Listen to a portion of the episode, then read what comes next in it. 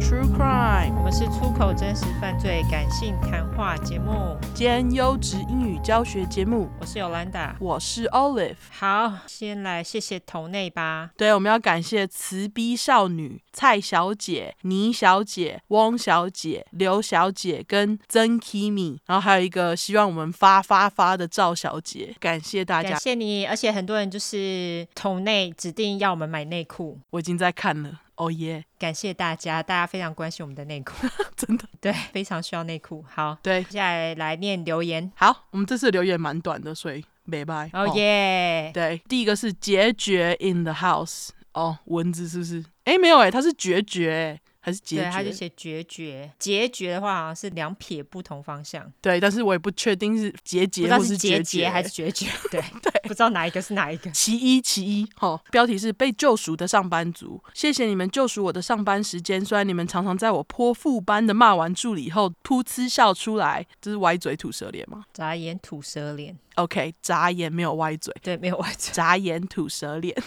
挂号。我觉得我的助理应该要来刷个五星，因为你们帮他降低我的怨气，不然哪天我可能就可以变成你们 podcast 的主角了。 笑哭脸。应该没那么夸张 吧？他说脏话出口五星好评刷起来，感谢西父赞叹西父。然后这是我们的恶魔手多一个大拇指， 对，其实这两个意思不一样哎、这个应该是爱你的意思吧。然后有人也说是摇滚手势，我是不知道是哪一个啊啦。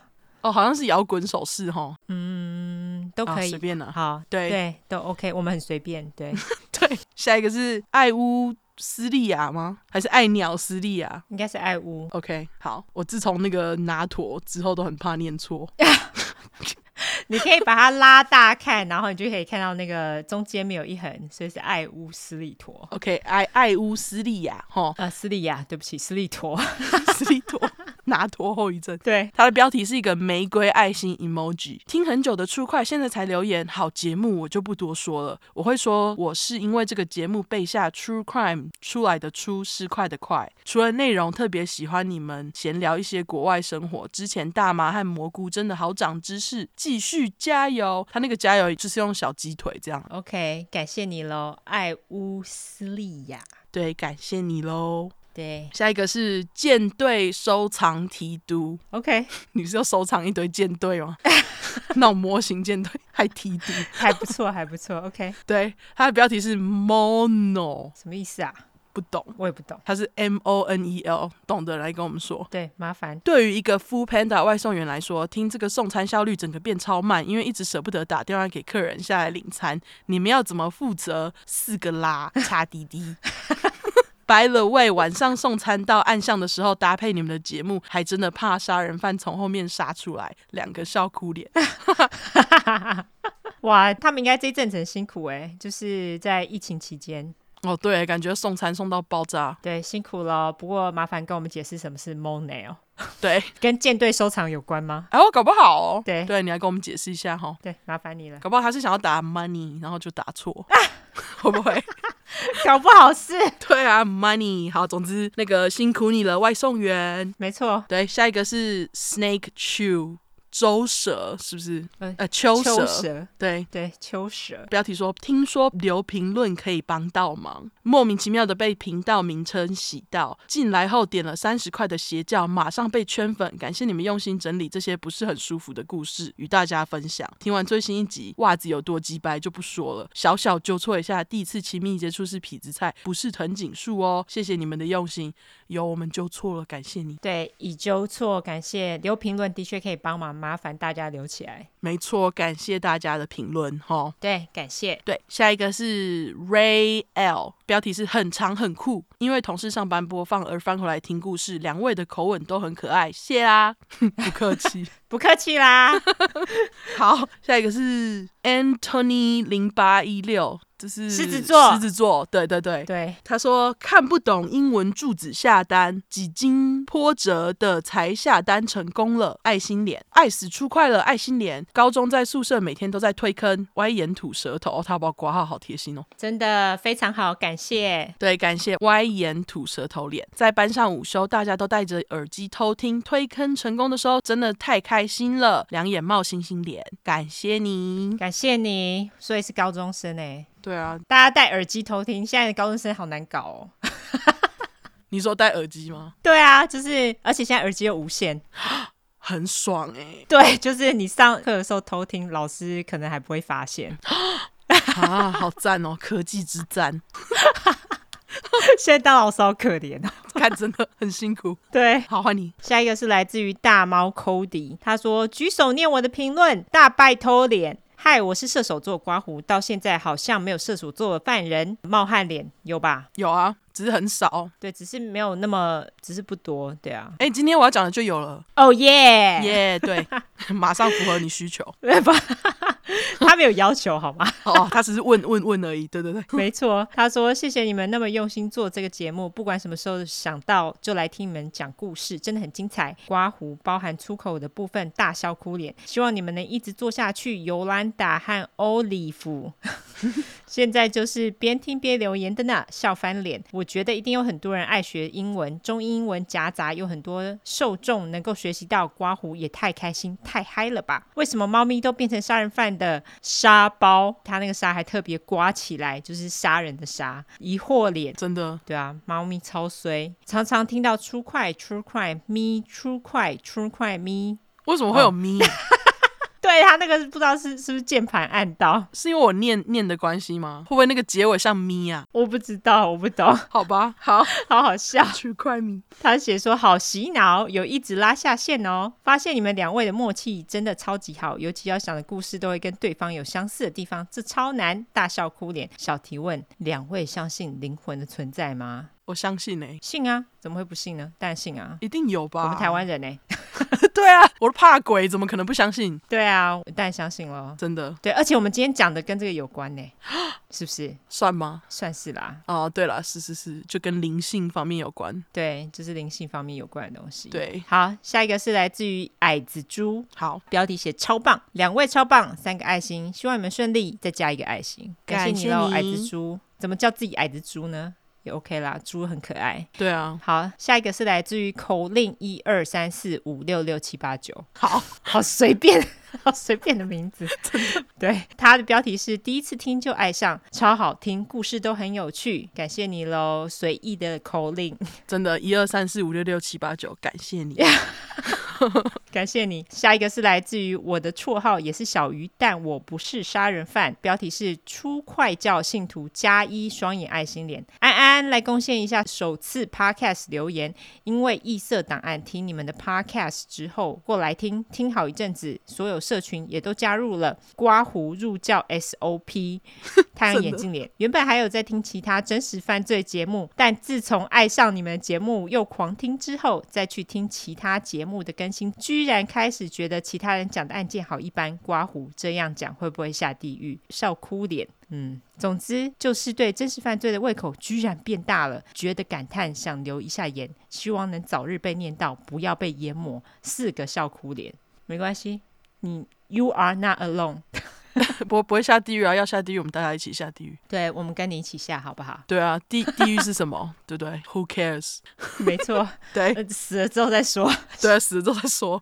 对，好，下一个是来自于沙奈奈，它的标题是五颗星星无误，少一颗都不行。对，闪闪 emoji，终于追完全部的集数了，大笑哭脸。一开始是从异色档案那边知道出快的，一听立马爱上，爱心。每天通勤回家打 Switch 都要配出快，爱听到男朋友帮我买了 HomePod 送我，整个赚到五个大笑哭脸，干真天的哪赚到， 好爽哦，真的真赚到，好想要哦。 值得五个大笑哭脸。没错，对他说根本就是生活做家事的好凉拌呀，超喜欢你们粗口又真实的叙述案件，希望你们保持一贯的节目风格，加油加油，小鸡腿，感谢你喽。感谢你，沙奈奈。没错哦，真的是给你赚到轰趴，苹果还不啊快来那个夜配一下红帕哈？就是啊，对不对？ 对，所有都要呼吁，只要有人买了他们什么，都要呼吁他们赶快来夜配。对对对，好，下一个是来自于 Kuloyo，标题是《红斑性狼疮》。其实这是痞子蔡的书，大笑哭脸。身为资深网络小说阅读者，听到这个忍不住要吐槽啊，两个大笑哭脸。感谢你啦，对啊，痞子蔡，对，就是痞子菜。对我们已经纠错了，谢谢大家的批评与指教。 对，因为这是三月十三号的那个评论哈，现在已经七月了，拍谁？真的，妈的，这 看好久哦，已经四个月前呢。我们是不是要来选一下？要选吗？怎么办？不然这样永远赶不上 啊！对我们好像真的需要选了，虽然说对后面的人有一点不公平，不过你们太晚入教也不是我们的错。好，赶真的。 对我们是很想要一个一个人念啦，可是现在真的多到数不清哎。对啊，我觉得我们可能要调一下，好啦，我们来挑一下好不好希？望大家不要恨我们吼。对啊，大家加油喽！写评论的时 候。不过还是希望，如果大家喜欢我们的话，就是帮我们五星订阅，评论，对，好吗？对感谢大家喽。感谢大家。好，你有需要纠错的吗？没有，我也没有哎、好，我就直接免责声明喽。好而今天我的故事超级长的，好，我的故事没有很长，所以我的故事妈的十二页。好，反正我们就直接进入故事，先来免责声明。好因为我们的主题是在讲有关血腥暴力或是性虐待的内容，建议有类似创伤或经验的人，还有不喜欢这类题材的人，你就不要听喽。还有十五岁以下就建议不要听啦，妈妈带着也不要听，拜托。但是我们哎、我们有一个听众写讯息耶，他就讲说，他觉得其实现在小孩子很成熟，而且他觉得要让一些小孩来听一下我们的故事，才可以提早知道这些事情要怎么去避免。哦，那我觉得小孩子可以听小块啊，因为我们的小块都比较、哦、你说的好哎，对啊，因为小块都比较警示嘛，而且都是台湾人身上发生的事情，对不对？没错没错，哎，我觉得这是个好主意哎，因为我们小块其实也没有加免责啊。真的啊，对，所以就是这是个好主意，我觉得可以先让自己的小朋友听一些呃小块的故事，因为小块的故事我们也不会讲一些微博， 而且好像脏话比较少 一点。对，因为我觉得，呃，我们讲真实犯罪、变态杀人犯，他们真的都是，我觉得对十五岁以下的小孩，就算他们在早熟，我觉得还是有点过诶、因为连我现在三十几岁，我都觉得其中一些内容有点过了，那更何况是低于十五岁以下的小孩，所以就听小块吧，大家。对，那如果说你觉得你的孩子有需要听这些故事，就由你口头转达喽，好不好？你自己把一些不必要的地对方，。你可以自己略过。对，而且之前不是有妈妈说可以把这些她想要自己改成讲给她小孩子的故事吗？哦，有吗？对，之前好像有妈妈就传讯过来，因为有的时候讯息是我看到我回的，嗯，有的妈妈她就是传讯过来，她就讲说她觉得这些故事都非常棒，但是她想要把它改成，就是因为我们是说十五岁以下不要听嘛。对，她觉得她可以自己把它改成小朋友可以听的，就是把一些脏话啊，然后还有一些比较恐怖的细节把它过滤掉，这样我觉得这是个好主意。哦，就自己讲给他小孩听吗？对，我觉得哪个妈妈来自己做一个 True Crime 频道是专门给小朋友听的，哦，那也蛮厉害的欸，对啊，这样也蛮酷的。非常看功力，加油好吗？对，如果有妈妈这样做，我觉得非常厉害。对，我们会帮你推，哦，做得好的话啦，没错，对，妈妈麻烦。好啦，那继续免责。好，他说，呃，不是他说，我说，我们会用比较轻松的方式去讲这些故事，并不代表我们不尊重受害者哦。毕竟案件内容都很沉重。妈的，要马上岔题，说我们轻佻的人，你可以不要听好吗？轻松并不等于轻佻，请你去查一下轻佻的定义。去看一下字典哈，学一下哈。对啊，那个人生就是要不停的学习，好吗？没 错，对，因为我们都是开杀人犯玩笑，我们对于死者是给予绝对的尊重哦。另外，我们住在美国一段时间，所以还是会中英文夹杂，而且毕竟这是翻译的故事，我们还英语教学呢，优质英语教学节目好吗？真的。那如果有玻璃心的人，这边就给你一个警告，我们逮到机会就会说中国的坏话，所以假使你不喜欢我们讲中国的坏话，就不要听了，好吗？好而，且其实我们也有中国的听众，哎，这些人真的是心脏很强。真的 还有不喜欢听我们讲脏话的人，你就可以直接关掉，不要再靠背我们一直讲脏话。你跟我们不同卦，我可以理解，默默退出即可，请勿留一心。OK？真的对，好。好，那今天是你先嘛，对不对对？OK，我们休息一周嘛，那这礼拜我们要讲的是久违的情侣档。没错，就是久违的情侣档。对，然后我觉得我们稍微有一点点主题，嗯哼，因为我们两个挑的这两个案子呢，在某些地方还蛮相似的，可以说都跟邪教有一点相关。你看，今天还送你一点小邪教、欸，哎， 对，非常一点啊啦、因为我要讲的这对姐弟恋情侣档呢，他们是只有一个信徒跟一个神的代言人所组成的两人邪教。我的其实也差不多、欸，哎、哦，是吗？ 是哦， 对啊，因为我的其实也没有什么信徒，信徒很少，好吗？啊，我还以为你的有比我多信徒哎、感觉好像有，但是实际上，嗯嗯，哦，是吗？ 对，反正总之就是因为他们是两人邪教，所以这两个人才会在这一集没有在我们的邪教快，因为他们只有两个人，搞不起来，对两个笑哎、对，那这两个校诶，他们在一九八一年到一九八三年这段期间，在北加州的旧金山湾区附近杀了三个人，嗯，就跟我们前几集讲到的那个木耳房啊，或是恐怖情侣一样，是连续杀人犯。 OK，你今天要讲的是连续杀人犯吗？呃，如果说两个人以上就是的话，他们也许算是哎、就是了吧，两个人就是啊，连续啊。对。可是因为等会你就会知道了， OK，好好。对，总之，这对吉白的连续杀人犯情侣呢，就是因为太吉白了，大家三个人被媒体称为 The San Francisco Witch Killers，我就翻旧金山巫婆杀手。 好，然后他们也可以被称为 California Witch Killers，北加州巫婆杀手。他那个 Killers 英语就是用复数，不过我就直接讲巫婆杀手，因为这样闷好像有点太多。总之，除了复数，另外一个重点就是巫婆，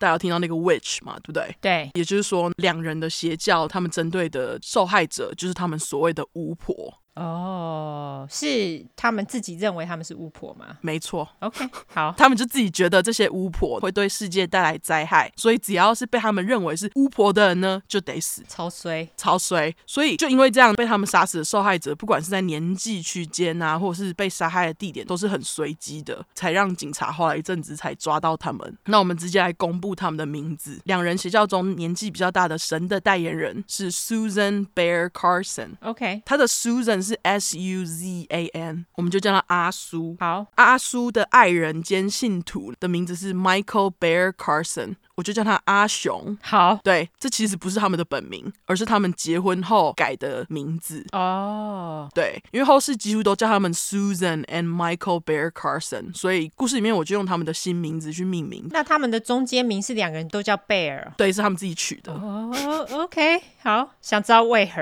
等一下告诉你们。好，等一下，他的本名我也会在讲背景的时候提到，叙述我会在后面的挂号附上，有兴趣的人就可以去查啦。好，总之，就因为这两个人都把他们的中间名字就是 middle name 改成 Bear 的关系，有一些报道也会把他们直接称为 Bears，就是哦双数这样子，熊夫妻。 ，OK，所以故事里面讲到，我就叫他们熊夫妻。好、好，那之前我们在讲那个吉白情侣档的时候，都是从男生开始介绍嘛。不过这次我会先从阿苏开始，因为在姐弟恋当中，阿苏她除了是姐姐的身份，还是教主的身份，算是杀人案当中的主导者，所以我就从他开始讲。这样，好，好，阿叔是在一九四一年的九月十四号在亚利桑那州出生，本名是 Susan Barnes，是处女座，出快的少见星座，好像是倒数三名内吧，处女。呃，处女的确是很少，我们的统计啦，它目前为止最经典的就是阿基而已。哦，对，既然是阿基，对，对，他是我们少见星座。嗯，阿苏爸是报社的高层，不确定他是什么职位，但是他钱赚很多。虽然在阿苏长大的这段期间，就是一到四岁的这段期间，刚好碰上世界大战。不过因为阿苏爸从事的是媒体业，所以他很幸运的没有像其他老公一样收入受到很大的影响，继续爽赚。哦，可以理解，因为世界大战他们就是需要报道战争的情况，所以其实他们赚的更多。没错，所以阿苏基本上算是我们讲过的杀人犯当中啊，少数含着金汤匙出生的。 OK，就是那种家中有游泳池啊，然后安排小孩从小到大生涯规划那种，然后爸爸周末或是有空会去乡村俱乐部打高尔夫球当娱乐的那种美国社会很向往的白人有钱家庭。哦，OK，就是中产阶级啦。对，然而在人人羡慕的表象之下，阿苏从年纪很小的时候就开始会看到幻觉，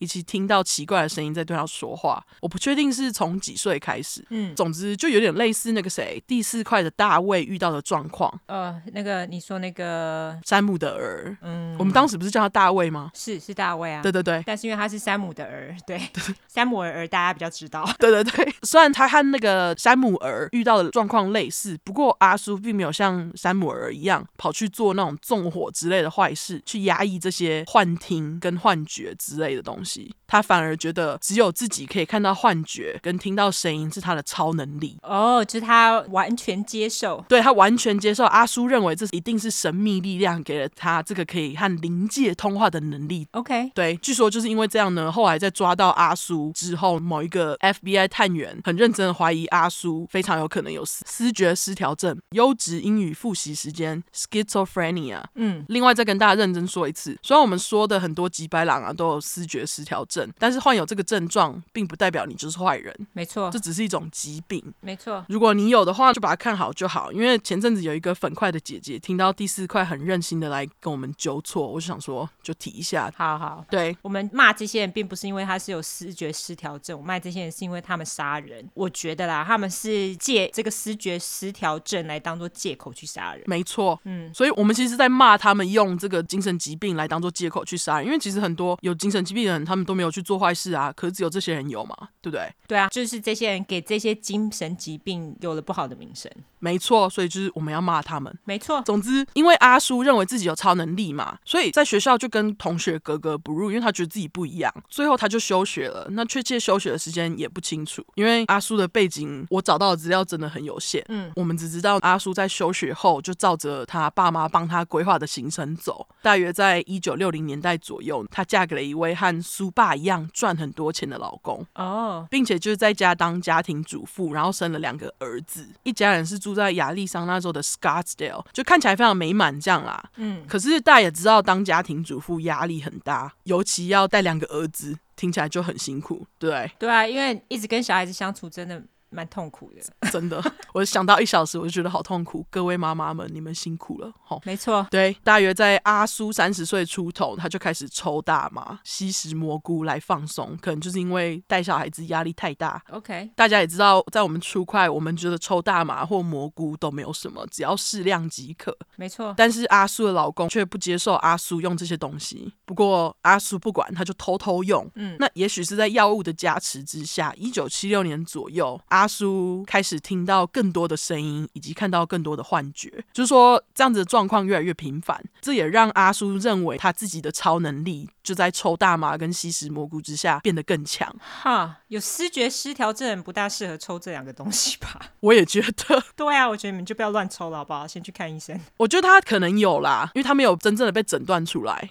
嗯，OK，对对对，就因为这样，他就跟他儿子跟老公说，哦，他可以看到预知，他是用 vision，嗯那我在故事里面就翻成预知。 OK，其实这也是因为阿叔这段时间除了吸食大麻跟臭蘑菇，他还更接触了各种宗教书籍。那其中他对于伊斯兰教的阿拉神特别有感觉，但是这也让阿叔更常把他的能力啊、预言还有阿拉神等等的东西挂在嘴边，最后就导致他第一任老公终于受不了，表示要跟他离婚， 就觉得天啊，我老婆非常的疯。所以就跟他离婚了。嗯，两个儿子也为妈妈阿叔的状况，最后选择跟很会赚钱的爸爸待在一起，所以阿叔就剩下自己一个人，废话，妈妈这么疯，真的， 天天跟他们讲说，哎、我会预言哦，有神在跟我讲话哦， 他们应该满头问号吧？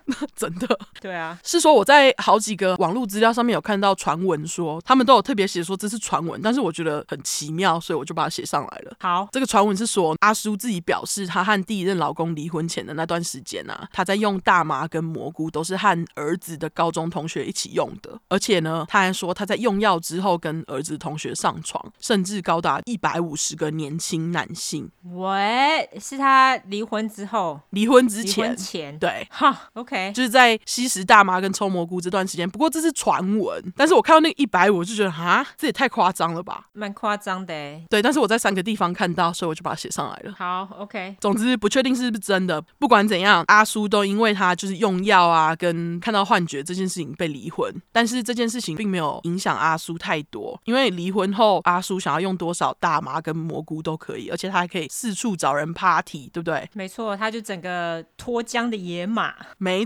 错。然后结果就因为他用了更多的大麻跟蘑菇，阿叔就觉得他在离婚后呢，反而他的能力变得更强。当时声音告诉阿苏，他必须帮自己找到伙伴以及门徒之类的，才能把神要告诉他的预言传承下去。 OK，对，那接着呢，阿苏就在一九七七年遇到了他的灵魂伴侣阿雄。在讲到他们怎么相遇之前，先快速介绍一下阿雄的背景。 OK，阿雄的本名其实是 James Clifford Carson，怎么跟后来的名字差这么多？等一下就知道了。好，对，就是因为阿苏是个神经病。好。 他真的是神经病。嗯阿雄是来自奥克拉荷马州，就是保守的奥克拉荷马州。没错。然后他是一半的犹太人，出生于一九五零年的十一月二十八号。他是小阿苏九岁的射手座。哦，射手加一，你刚刚说射所是不是？我说射手嘛，射手加一。耶、终于是你念错啊了。 好啦，我其实看到十一月的时候，我还心漏跳了一拍，想说该不会是天蝎座 吧？结果你看，早生一个礼拜就是天蝎座了，好 险。总之，阿雄小时候的背景呢，跟阿苏差不多，好像家里都还蛮有钱的。不过，阿雄在年纪很小的时候，就因为身体的问题，必须休学回家自学好几年，被限制出门啊，必须一直待在家这样。阿雄只好一直看书，因为只能待在家嘛。嗯，就因为他一直看书的关系，他就发掘了他对于历史啊、宗教啊、哲学这三个相关科系非常的有兴趣。后来因为年代刚好遇上，高中时期的阿雄就被时下年轻人很爱的那种反政府、反禁药等等上街抗议的社会运动吸引，因为这时候差不多是一九六七六八年代嘛，高中的时候。嬉皮时期。对对对，那大家也知道，奥克拉荷马州是一个非常保守的州，这也导致呢，阿雄这么喜欢社会运动的人，他在同才之间算是一个怪咖这样子。 OK，不过阿雄也不管，他爽即可。据说他在高中毕业后上大学之前，他还跑到就是四十块居居故事里面介绍到的嬉皮最大聚集地旧金山去参加当地的反越战游行。哦、o k 对，当然阿雄就也很自然的有参与到嬉皮喜欢用大麻以及迷幻药这一块啦。这一个地方呢，就跟阿叔一样是巧合了。对，就在他参加完这个反越战游行之后，阿雄就搬到了爱荷华州念爱荷华大学的中国哲学系。好，OK，OK，、对我找到的资料是写 Chinese philosophy，然后我就想说这是虾米。了解。对，总之除了在学成绩很不错之外，阿雄在课堂上也非常的积极。那这段时间，阿雄在学校也经常参加那种社会运动，像是学生游行之类的。在那里，他就认识了同个学校的 Lin Gonzalez，嗯，我就叫他凛凛。好，李玲跟阿雄两个人交往很快也就结婚了，接着毕业后就一起到了南卡州就读研究所，两个人都很向往之后要成为老师这样子。那七零年代初期，李玲在亚利桑那州找到了一个教职的工作，夫妻俩就搬到了当地。不久后，李玲就生了一个女儿，叫做 Jane Carson，我就叫她珍珍。好，珍珍出生之后，老婆玲玲也完全没有就是打算休息，她就直接就在当地找了一个工作，就老师的工作。阿雄就在家里带。女儿珍珍顺便做一些大麻批发的工作，嗯，当然当时大麻还是违法的，所以阿雄就偷偷的来这样子，嗯，根据女儿珍珍后来表示啊，她记得给阿雄带大的那段期间，阿雄是一个好爸爸，除了很照顾他以外啊，还还经常带他去动物园，或者是烤蛋糕给他吃之类的。 ，OK，当然，除了这些记忆以外，珍珍也有帮爸爸卷大麻烟的记忆。不过，珍珍当时年纪很小，不懂大麻是什么，她也不是很在意。然后她说，她小时候就是一个 daddy's girl，就是很黏爸爸这样子。嗯听起来阿雄是一个好爸爸嘛，可是对于他的老婆来讲，他却不是一个好老公，因为不确定是什么原因，在女儿珍珍出生之后，阿雄就越来越低落，大麻之类的药物越用越凶，导致于他对玲玲越来越没耐心。好，对他甚至开始动手，就打老婆啦。用大麻应该不会这样哎、我觉得应该是有其他的药物。我觉得应该是有其他药物，而且我觉得跟他有一点点忧郁有点关系。对，总之，他就是个渣男，会打老婆的渣男。看到这里，我就想说，啊，玲玲明明就是生小孩比较辛苦的人，她却在那里忧郁，嗯，是在忧郁个 屁！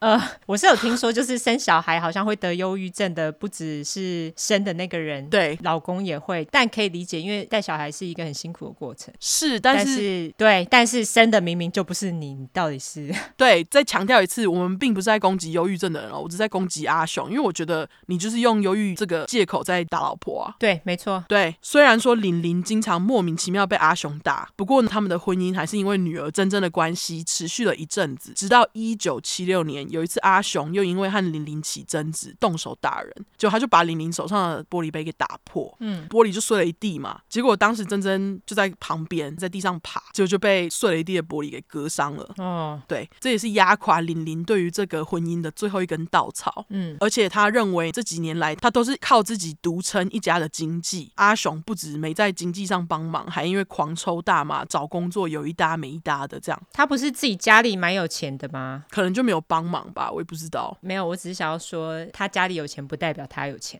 哦，对对对对对，没错。没错，嗯，对他很穷，嗯然后完全没有帮玲玲，而且当时又是七零八零年代，当时女性拿的薪水还是比男性少啊，其实现在也是啊，哦，一直都是啊， 对啊，其实现在也是，阿雄还完全没有帮他们家做任何付出，所以玲玲就表示受够了，她要跟阿雄提出离婚，然后并且带着女儿离开他。干得好，对，但是呢，阿雄跟玲玲他们的监护权是共享的。嗯虽然说抚养权是在玲玲身上，不过偶尔玲玲还是要带着女儿来给阿雄照顾之类的，就几天这样。嗯，我在猜，可能是因为玲玲的收入比较正常，所以真正的抚养权就在她手上。哦，当然，对，那根据珍珍，呃，玲玲也真的是蛮厉害的，因为玲玲她在一离婚后，就马上又在亚利桑那州的 Tucson 找了一个工作。哦，他可能工作能力真的很好。她照片看起来也非常厉害。 OK，好，对，那 Tucson 就是之前你在推剧的时候有讲到那个《Last Man on Earth》故事开始的地方。哦，对对对，对，总之呢，阿雄因为离婚失去照顾女儿这件事情，生活像是没了重心。单身的阿雄就跟阿苏一样，腰越用越凶，就大麻、迷幻药之类的。嗯，找不到工作，他就继续卖大麻嘛。那闲暇时间无聊就去当地 party，结果非常刚好的阿苏跟阿雄的 party 圈非常的近，嗯，于是阿雄就在一九七七年的感恩节来到了阿苏家举办的 party。他们相遇的过程也非常戏剧化，大概就是一见钟情的感觉，邪教不都这样吗？真的。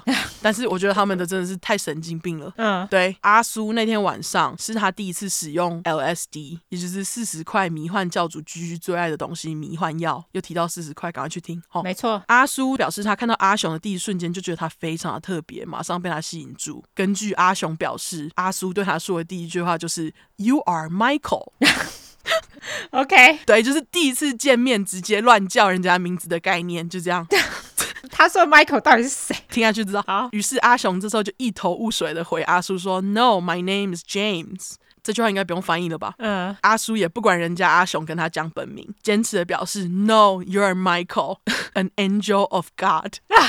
OK，” 这就是 Michael 的意思，好吗？好，哦，我看到这段我就想说， 哈，什么意思啊？他真的是 OK，药用太多。真的意思就是不，你是 Michael，是神派来给我的天使。 OK，对，然后阿叔接着跟阿雄说，他相信自己就是神在人间的分身，因为时常有声音跟那个幻象来跟他讲 vision，、啊就是预知这样子。那我们一般人听到这种话，应该会想说：阿叔，你到底写的公啥小，对不 对？不理他，然后就走了，对吧？对，就是你干嘛叫我 Michael 啊之类的。不过阿雄不是一般人， 对于离婚后失去重心又一直对宗教很有兴趣的阿雄来讲，阿叔的出现根本就是浮木。嗯，那被深深吸引的阿雄，就在阿苏当下问他说：“哎、你要不要继续待在我家和我续摊？”当下就同意了。嗯，那阿雄的女儿珍珍后来上节目被访问的时候说，她觉得阿雄跟阿苏就像是火柴跟瓦斯的组合，干，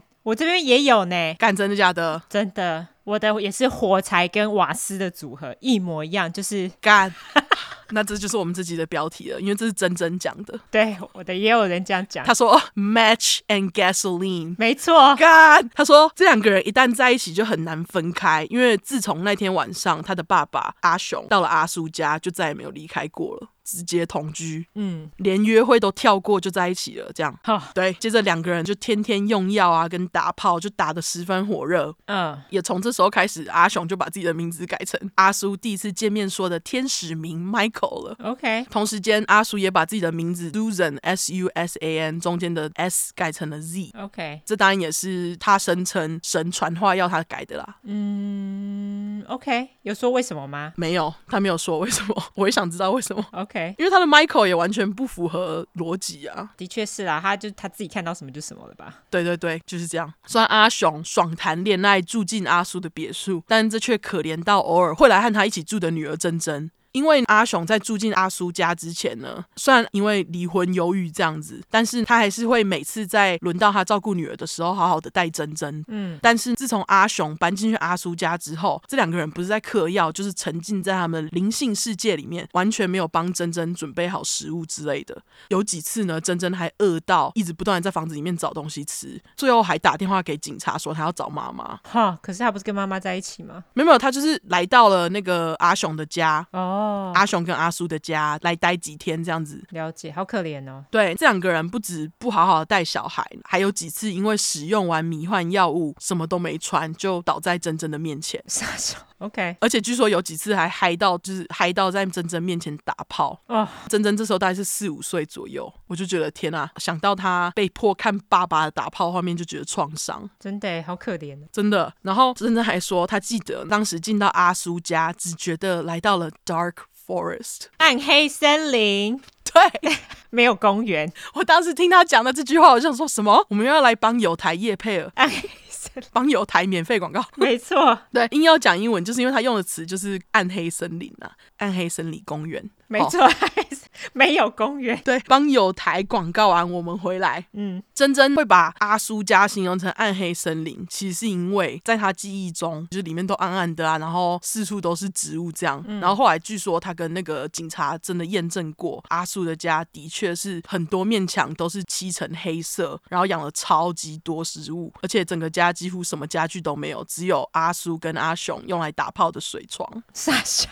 好，就名副其实的 Dark Forest。真的哎， 对我当时就觉得，哈， 谁会把家里搞成这样啊？就是阿苏。真的那总之，珍珍说她在拜访阿苏后的好几十年，她都还是会偶尔梦到或是想到阿苏家的暗黑森林的画面，就是很创伤这样。嗯，但是更创伤的在后面。某次珍珍拜访完爸爸阿雄回家，因为背不太舒服，告诉妈妈玲玲。嗯，玲玲不看还好，一看吓死，因为她在女儿的背上发现好几道指甲抓痕，而且都很长这样。嗯，所以她就马上问珍珍说：“这到底是怎么回事？你是怎么搞到自己受伤成这样？”珍珍才跟玲玲说：“哈，她去爸爸家待的时候，爸爸阿雄请阿苏帮她擦背，结果阿苏不但没有好好的擦她的背，还一边表示珍珍有气场不好的东西在她体内，啊然后要用指甲用力抠珍珍的背，才能把排米亚赶出去。这件事情就很明显的显示出，阿苏一旦觉得谁身上有排啊米亚 （A.K.A. 和神）相抵触的东西，就会不择手段地去攻击这些人，不管他们的年纪多大或是谁都一样。嗯，这边我不清楚阿雄是否知道女儿被女朋友偷虐待的事情，不过珍珍身上的抓痕对玲玲来讲，又是在一根最后的稻草，因为她觉得阿苏跟她的前夫非常的危险。对啊，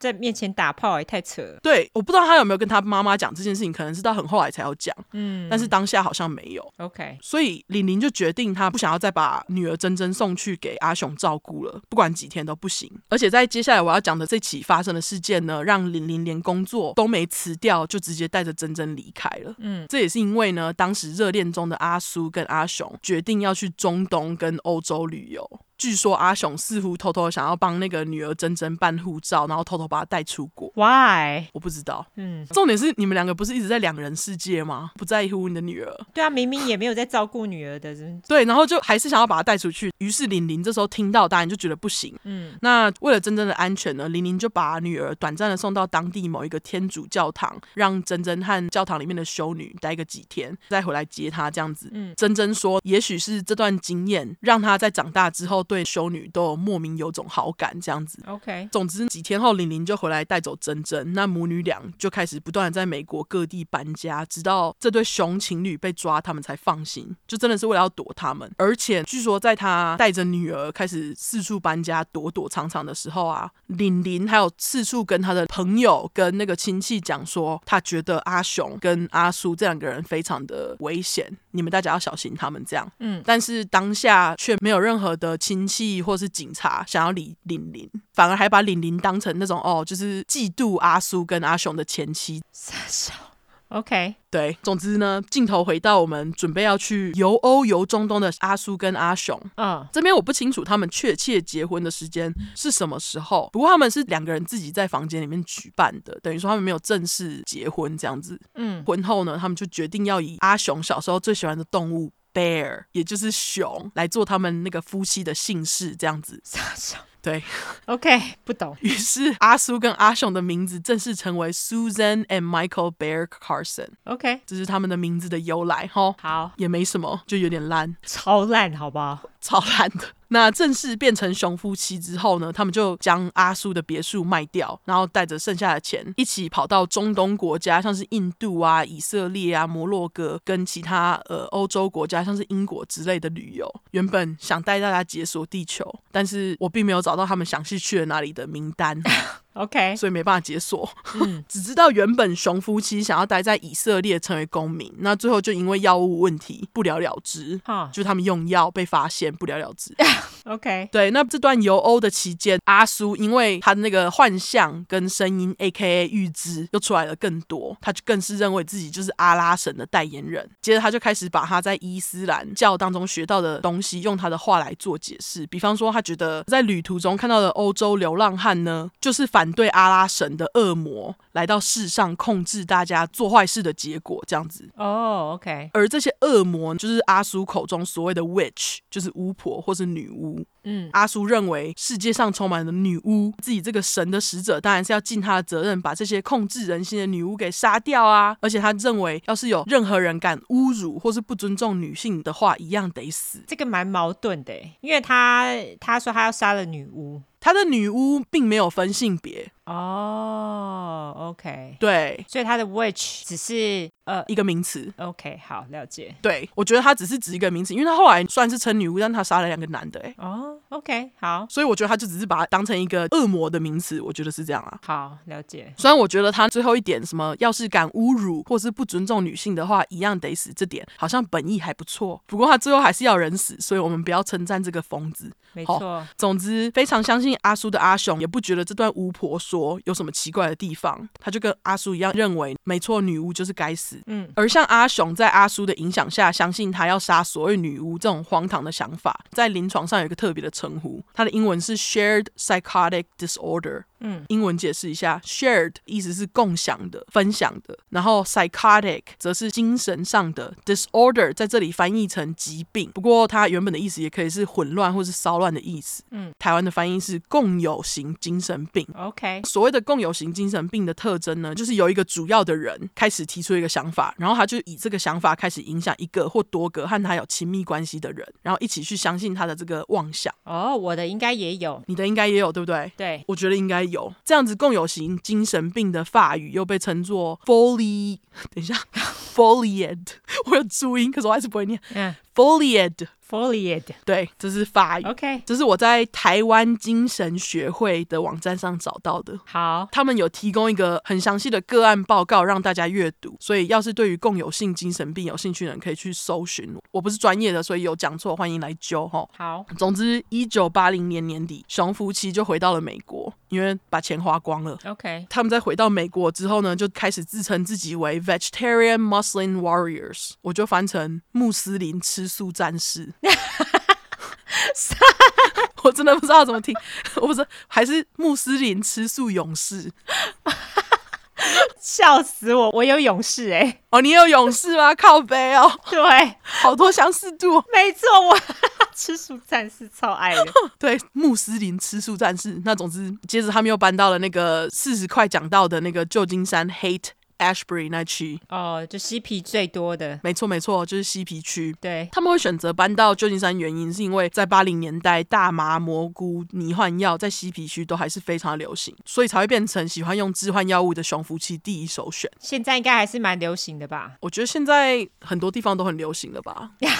对啦，对啦，你说的对，对啊，加上他们其实已经是穷光蛋，都没什么钱了，可能是想说有嬉皮的地方比较好找地方睡，不是就睡在街上吗？应该就是这样，就是睡在街上大家比较可以接受之类的，所以才会选这个地方。哦，就是要睡，大家一起睡一没错， ，OK，我觉得是这样啦。我也这样觉得。而且当时西皮区的反主流文化运动也还是很盛行。我在猜，这就是为什么他们会选这个区的地方。 OK，顺便优质英语教学实践一下，非主流文化的英文就是 counter culture，c 嗯，OK o u n t e r c u l t u r e， OK，像是嬉皮的反越战游行，就是这类型的文化。现在已经不是非主流，因为现在很多，例如说大品牌已经在把一些什么嬉皮朋克文化放进他们的服装设计理念里面，现在已经不是了。哦，对对对，对，以前是对，现在已经不是了。现在的 counter culture 应该是像，比方说像去年的那个 Black Lives Matter 这样子吗？嗯，算吗？嗯，我不知道哎、好吧，没关系，有人可以解释再来跟我们解释。总之，这是非主流文化的英文，或是大家可以来跟我们解释一下，你觉得非主流文化是什么？现在的非主流文化，没错。嗯，那除了上述这几个理由，熊夫妻还有一个目的，就是帮神的代言人阿苏找到更多信徒，壮大神这一边，才能处理掉更多女巫。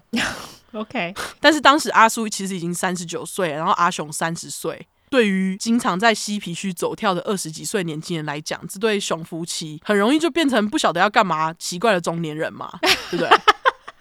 对，你一个三十九岁的人跟一群二十几岁的人混在干嘛那种感觉。没错，虽然大家都觉得很怪，可是熊夫妻在一九八一年年初在当地的 party 遇到了 Karen Barnes 小伦，嗯小伦却不这么觉得，他不觉得他们很怪，觉得他们两个很神奇。 ，OK，二十三岁的小伦，她是来自乔治亚州，长得非常漂亮，她立志要成为一位女演员。那就像我刚刚讲的，小伦和熊夫妻聊过，她只觉得他们非常的有趣。就在得知这对熊夫妻没有地方过夜的状况下，就邀请他们回到他位于旧金山的公寓，希望阿苏可以多教他一些他在中东啊以及欧洲学习到的东西。但是单纯的小伦不知道，他迎来的这对看似很有灵性的夫妻，却是之后要杀了他的私生。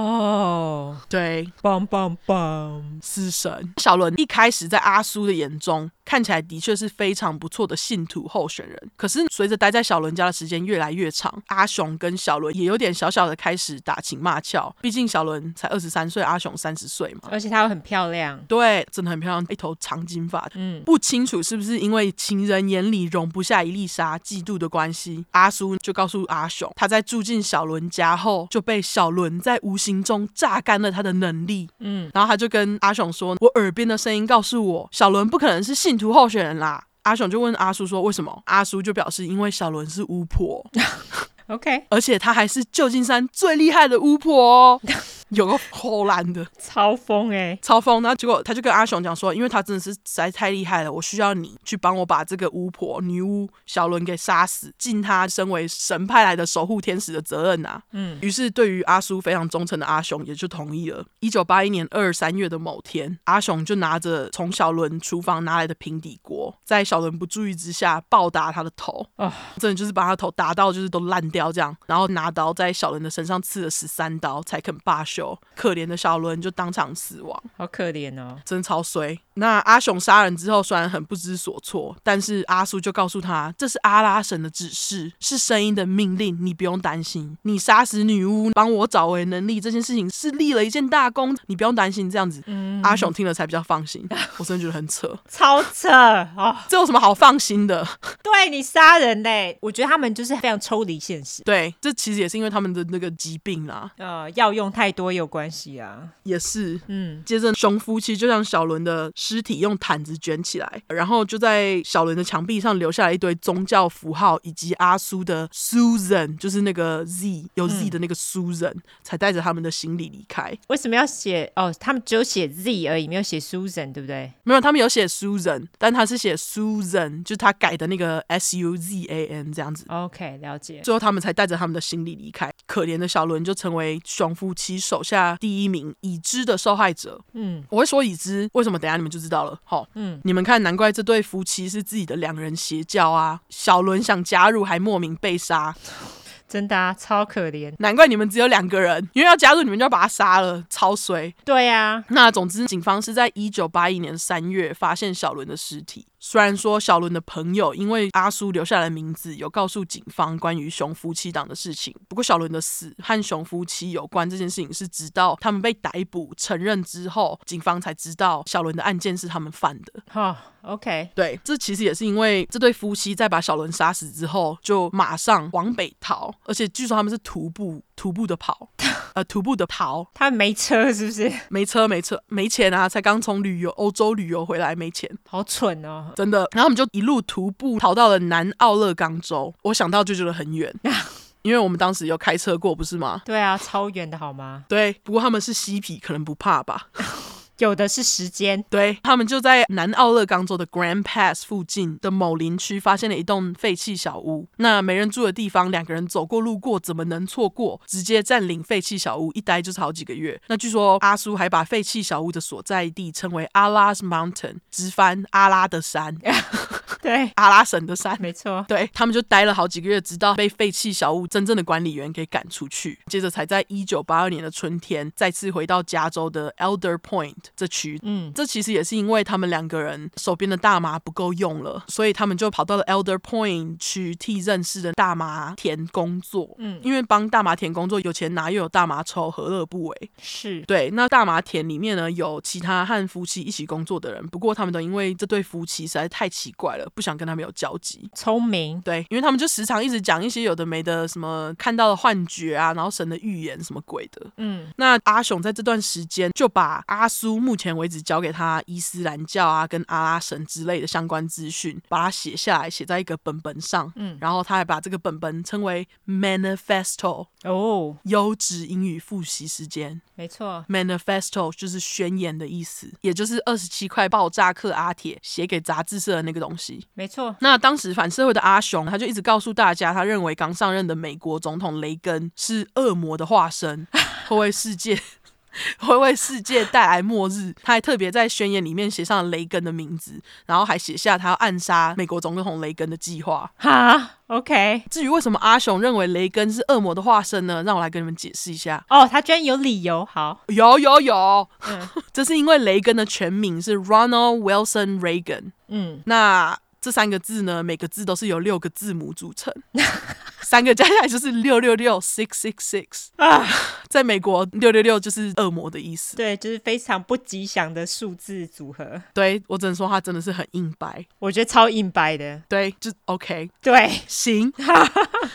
对，那就因为他经常在那里讲说他要去暗杀总统什么的，同事就觉得他们很怪嘛，不会想要去跟这对夫妻硬碰硬，所以一直以来大家都相安无事。嗯，直到一位叫做 Clark Stephens 小史的人加入了大麻田。嗯，因为小史并不像其他同事会因为熊夫妻很怪就不跟他们吵，他觉得熊夫妻哪里做不对，他就会跟他们吵。 OK，他不止跟阿雄有争执，有一次还讲了一些冒犯到阿苏的话，阿苏整个不爽，他就告诉阿雄，小史侮辱他，代表他是 witch 好巫婆。他还说，你看他侮辱我，就代表侮辱女性，所以得死。 ，OK，对，接着在一九八二年五月的某天早上，熊夫妻就将小史约到他们工作的大麻田外某一个偏僻的角落。接着阿雄就将裤子里面藏着的手枪拿了出来，对着小史射了好几枪，小史当场死亡。嗯夫妻俩为了毁尸灭迹，在小史身上撒了煤油，然后就点燃。 ，OK，等到小史的尸体烧的差不多的时候呢，他们才用有机鸡屎肥料将小史的尸体盖住，然后像没事一样回到大麻田工作。他们就这样把他们同事给杀了。 OK，不过呢，工作不到两天，熊夫妻就因为做贼心虚，决定要像上次一样，东西收一收，从大麻田离开，一样是用走的，因为他们没车。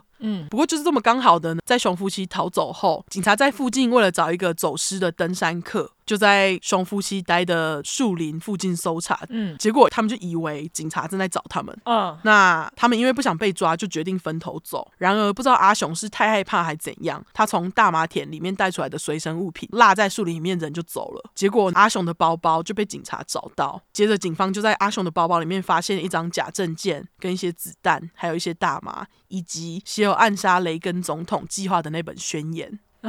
智障哦，真的，宣言居然没带走。这种东西为什么 这太扯了？对，然后宣言的署名还有阿雄的新名字 Michael Bear。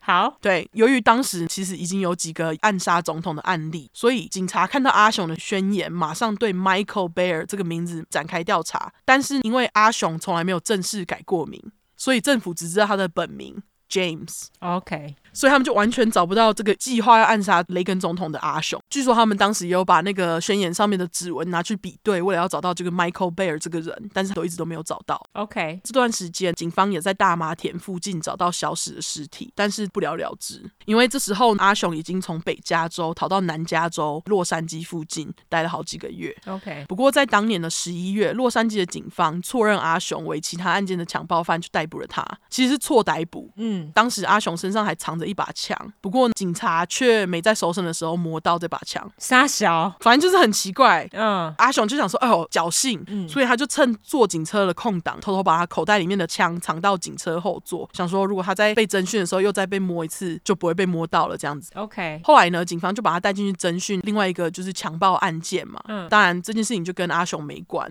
于是阿雄就给了警方一个假名，并且矢口否认他和强暴案的关联性。那最后他就被警察给放了。 OK，虽然说很可惜，阿雄被警察给放了，不过阿雄还是留下来不错的证据，包括他的照片以及警车后后座的枪。哦、o k 所以警察是有发现那个枪。而且听说警察在放走阿雄不久就找到了枪，但是阿雄早就已经跑了。嗯，因为他要和他的邪教主阿苏在他们定好的地点会合，好像是 Sonoma 那区。嗯接着呢，他们两个就会合，待在一起大概一两个月左右吧。时间来到了一九八三年的一月十一号，熊夫妻那天在洛杉矶以北 Bakersfield 附近拦车。那因为他们两个是嬉皮，看起来非常的脏，嗯所以一路上都没有人愿意停车载这两个人，直到一个叫做 John Charles Heller 的司机出现，我就是他的小孩。好，好心的小海是三十岁，他开着一台卡车。他会停车是因为他在青少年时期有跟上一些嬉皮运动，经常在路边拦车。所以在他三十岁的时候，就是有车了嘛，有经济能力，有车，只要他看到路边有人拦车，他都会载。人好好哦。真的就是一个好人心态这样子，嗯他就觉得要报恩，报他当时在他的人的恩。那当时小海是从事和农业相关的工作，他正在开车前往 Santa Rosa。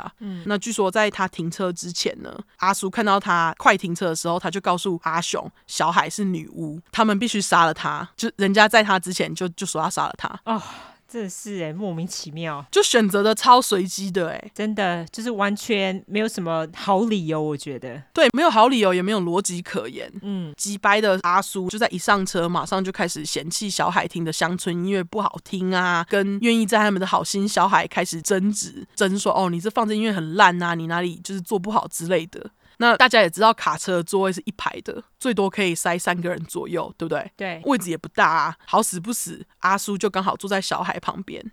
那就因为很挤，小海的腿就不小心碰到阿苏，那阿苏这几百郎马上吼、你对我不敬，果真是女巫，死！哦，有个几百的 超挤掰哎，三个人很挤，好不好？卡车，我想说你是没坐过卡车是不是？怎么可能不碰到？对，他就认为小海是故意碰到他，就对他不敬。 啊结果这时候阿叔就对阿雄使了个杀死女巫的眼色，阿雄开始攻击小海的方向盘。那小海正在开车，方向盘突然被这样一拽，当然是失去那个中心嘛。他们真的很疯哎，不会等停车再攻击哦。哦，没有哦，他们没有，他们把他就是逼到下车为止。啊然后在车里面，阿雄还把枪拿出来要威胁小海，就跟他说：“你赶快给我就是停车之类的。”啊、这有过疯。超疯。最后车子呢，就是因为车内剧烈的冲突，就停在那个 River Road 上面。小孩想说靠背，我怎么好心突然被攻击？一停车完，他就下车往马路上跑，希望可以逃过这对发疯的夫妻。嗯，那就在小海以为他离拿着枪的阿雄够远的时候，阿叔就默默的从包包里面拿出早就准备好的刀子，走到了小海的背后面，直接往小海的背上面戳下去。哦他再把小海戳伤，眼神立马示意阿雄现在立马下手。但是阿雄不知道为什么就有点犹豫。小海虽然被刺伤，不过求生意志让他和夫妻档缠斗了好一阵子。嗯但是最后还是在阿雄发射了好几枪，小海当场死亡，哦，就死在马路上哦。超衰的的，真的是随到爆炸。嗯，我想说干，他就只是想要载一下这两个人，结果就被杀了。完全真的，击败的熊夫妇把小海杀了之后，还直接劫走人家的卡车逃走。嗯，那当下路过司机看到小海躺在地上的尸体，马上打电话报警。警察也很快来到现场，不过已经太迟了，小海已经死了。 OK，接着，警方就和熊夫妇在加州的一零一高速公路上面进行高速追捕，就是飞车追捕这样。嗯，最后就成功的把这对连续杀人犯夫妻给抓了起来。据说他们在抓到夫妻之前，那个画面也非常的戏剧化。警察就把他们两个追到，他们两个紧张到去撞那个安全岛，车子撞烂之后，他们两个还就是赶快下车，然后跑进树林里面，想说看这样能不能躲过警察，但是腿还是比不过车，最后他们就被抓了。好，对，被抓之后，击败的熊夫妻两个人却什么都不愿意说。阿苏尤其安静。不过，在一九八三年的三月，阿雄告诉警察，他愿意告诉他们在加州犯下的罪。嗯，据说在警察在问阿雄的时候，阿雄就转头看阿苏，那阿苏就说：“We can tell you the one in California。” OK，意思就是我们可以告诉你，我们可以认下我们在加州犯的罪。那也因为阿苏讲的这句话，让珍珍后来啊一直很怀疑，就是阿苏跟阿雄在一起跑出去中东啊、欧洲旅游的时候，也许有在那边杀过人。哦，因为感觉就像是哦，我我可以跟你说，我们在加州杀的人，可是我们其他地方杀的人，我不跟你说，是这样子的感觉。对对，就是有一个保留态度嘛。嗯，那阿雄就是在取得阿苏同意之后呢，他就承认下他杀死受害者小伦的罪，嗯，条件是换取熊夫妻在媒体面前曝光的机会，哈，OK，很敢，对不对？对，对，而且他还要求要曝光很久，就是他要讲完为止。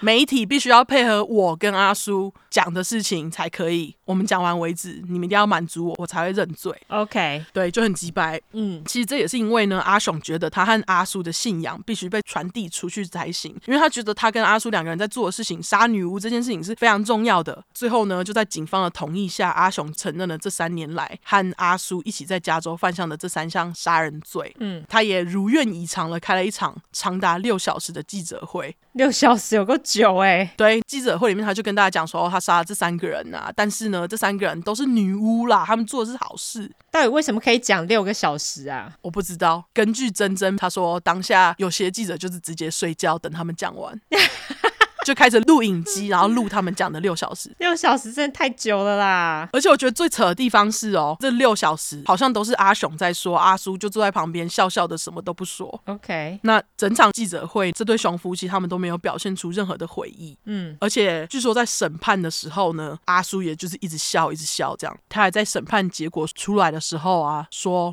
What is my crime? To be beautiful, to be artist，他怎么这么急掰？就很直白，意思就是我的罪是什么？漂亮吗？还是当一个艺术家啊？直白。 OK，那最后呢，在一九八四年的六月十二号，熊夫妻先是因为杀了第一个受害者小伦，被判了二十五年；第二个受害者小史的罪呢，判了他们五十年；而在小海的部分，就第三个受害者，只是判了他们七十五年。 OK，对，那他们两个就分别被送进了那个监狱。那在二零一五年的时候，阿雄跟阿苏两个人都获得了假释的机会。其中，阿雄的女儿珍珍不断的向媒体以及政府喊话，表示我爸爸绝对不可以出来，因为他完全没有任何悔改的心。要是他再出来，一定会再杀人。啊、o k 不过，其实珍珍不用担心太多，因为阿雄啊，他为了保持自己信仰阿苏教，就是杀女巫教，自己就拒绝了被假释的机会。 OK，因为他如果想要被假释的话，他就必须要就是改自己的信仰，这样哦、就是一个条件就对了。对，就是好像叫什么 reannounce 这样。嗯阿苏的则是被驳回。那最后我想要补充一下真正的部分，他说他在九岁的时候发现自己的爸爸是杀人犯。嗯为了想要知道爸爸干了什么，他还跑去找他妈妈藏起来的新闻稿。那为了读懂报纸写谋杀怎么发生的段落，珍珍还查字典。嗯可是也因为这样呢，珍珍就知道了爸爸怎么杀人的细节。嗯所以他说他在九到十九岁这段期间都一直有尝试着要自杀， ，OK，就很可怜。还好最后珍珍活了下来。珍珍表示，二十三岁那一年呢，是她最后一次看到爸爸阿雄。她原本以为去监狱会跟爸爸隔着一扇玻璃窗讲话，结果谁知道就是是那种直接面对面，然后可以人家可以抱你那种。 OK，珍珍说阿雄一看到他还马上抱他一下，就吓到他这样。他根本就不想跟他抱的意思，就对了。对，珍珍原本以为爸爸可能跟以前还一样，但是在他们聊到这几位受害者的时候呢，阿雄就一副完全没有悔改的样子。哦，他就觉得他们应该都应该被杀。对，因为他们就是女巫啊，嗯，所以从此珍珍决定阿雄不再是他爸，他自己心里就决定要断绝和阿雄的关系，他就没有再去看过他了。嗯，那珍珍说，自从他不去看爸爸之后，他就很明显的发现啊，就是在他这次看他之前，阿雄寄给他的信件内容都还蛮温和的。不过自从阿雄发现珍珍开始不愿意去看他之后，就是信件内容就越来越几白，就由爱转恨这样。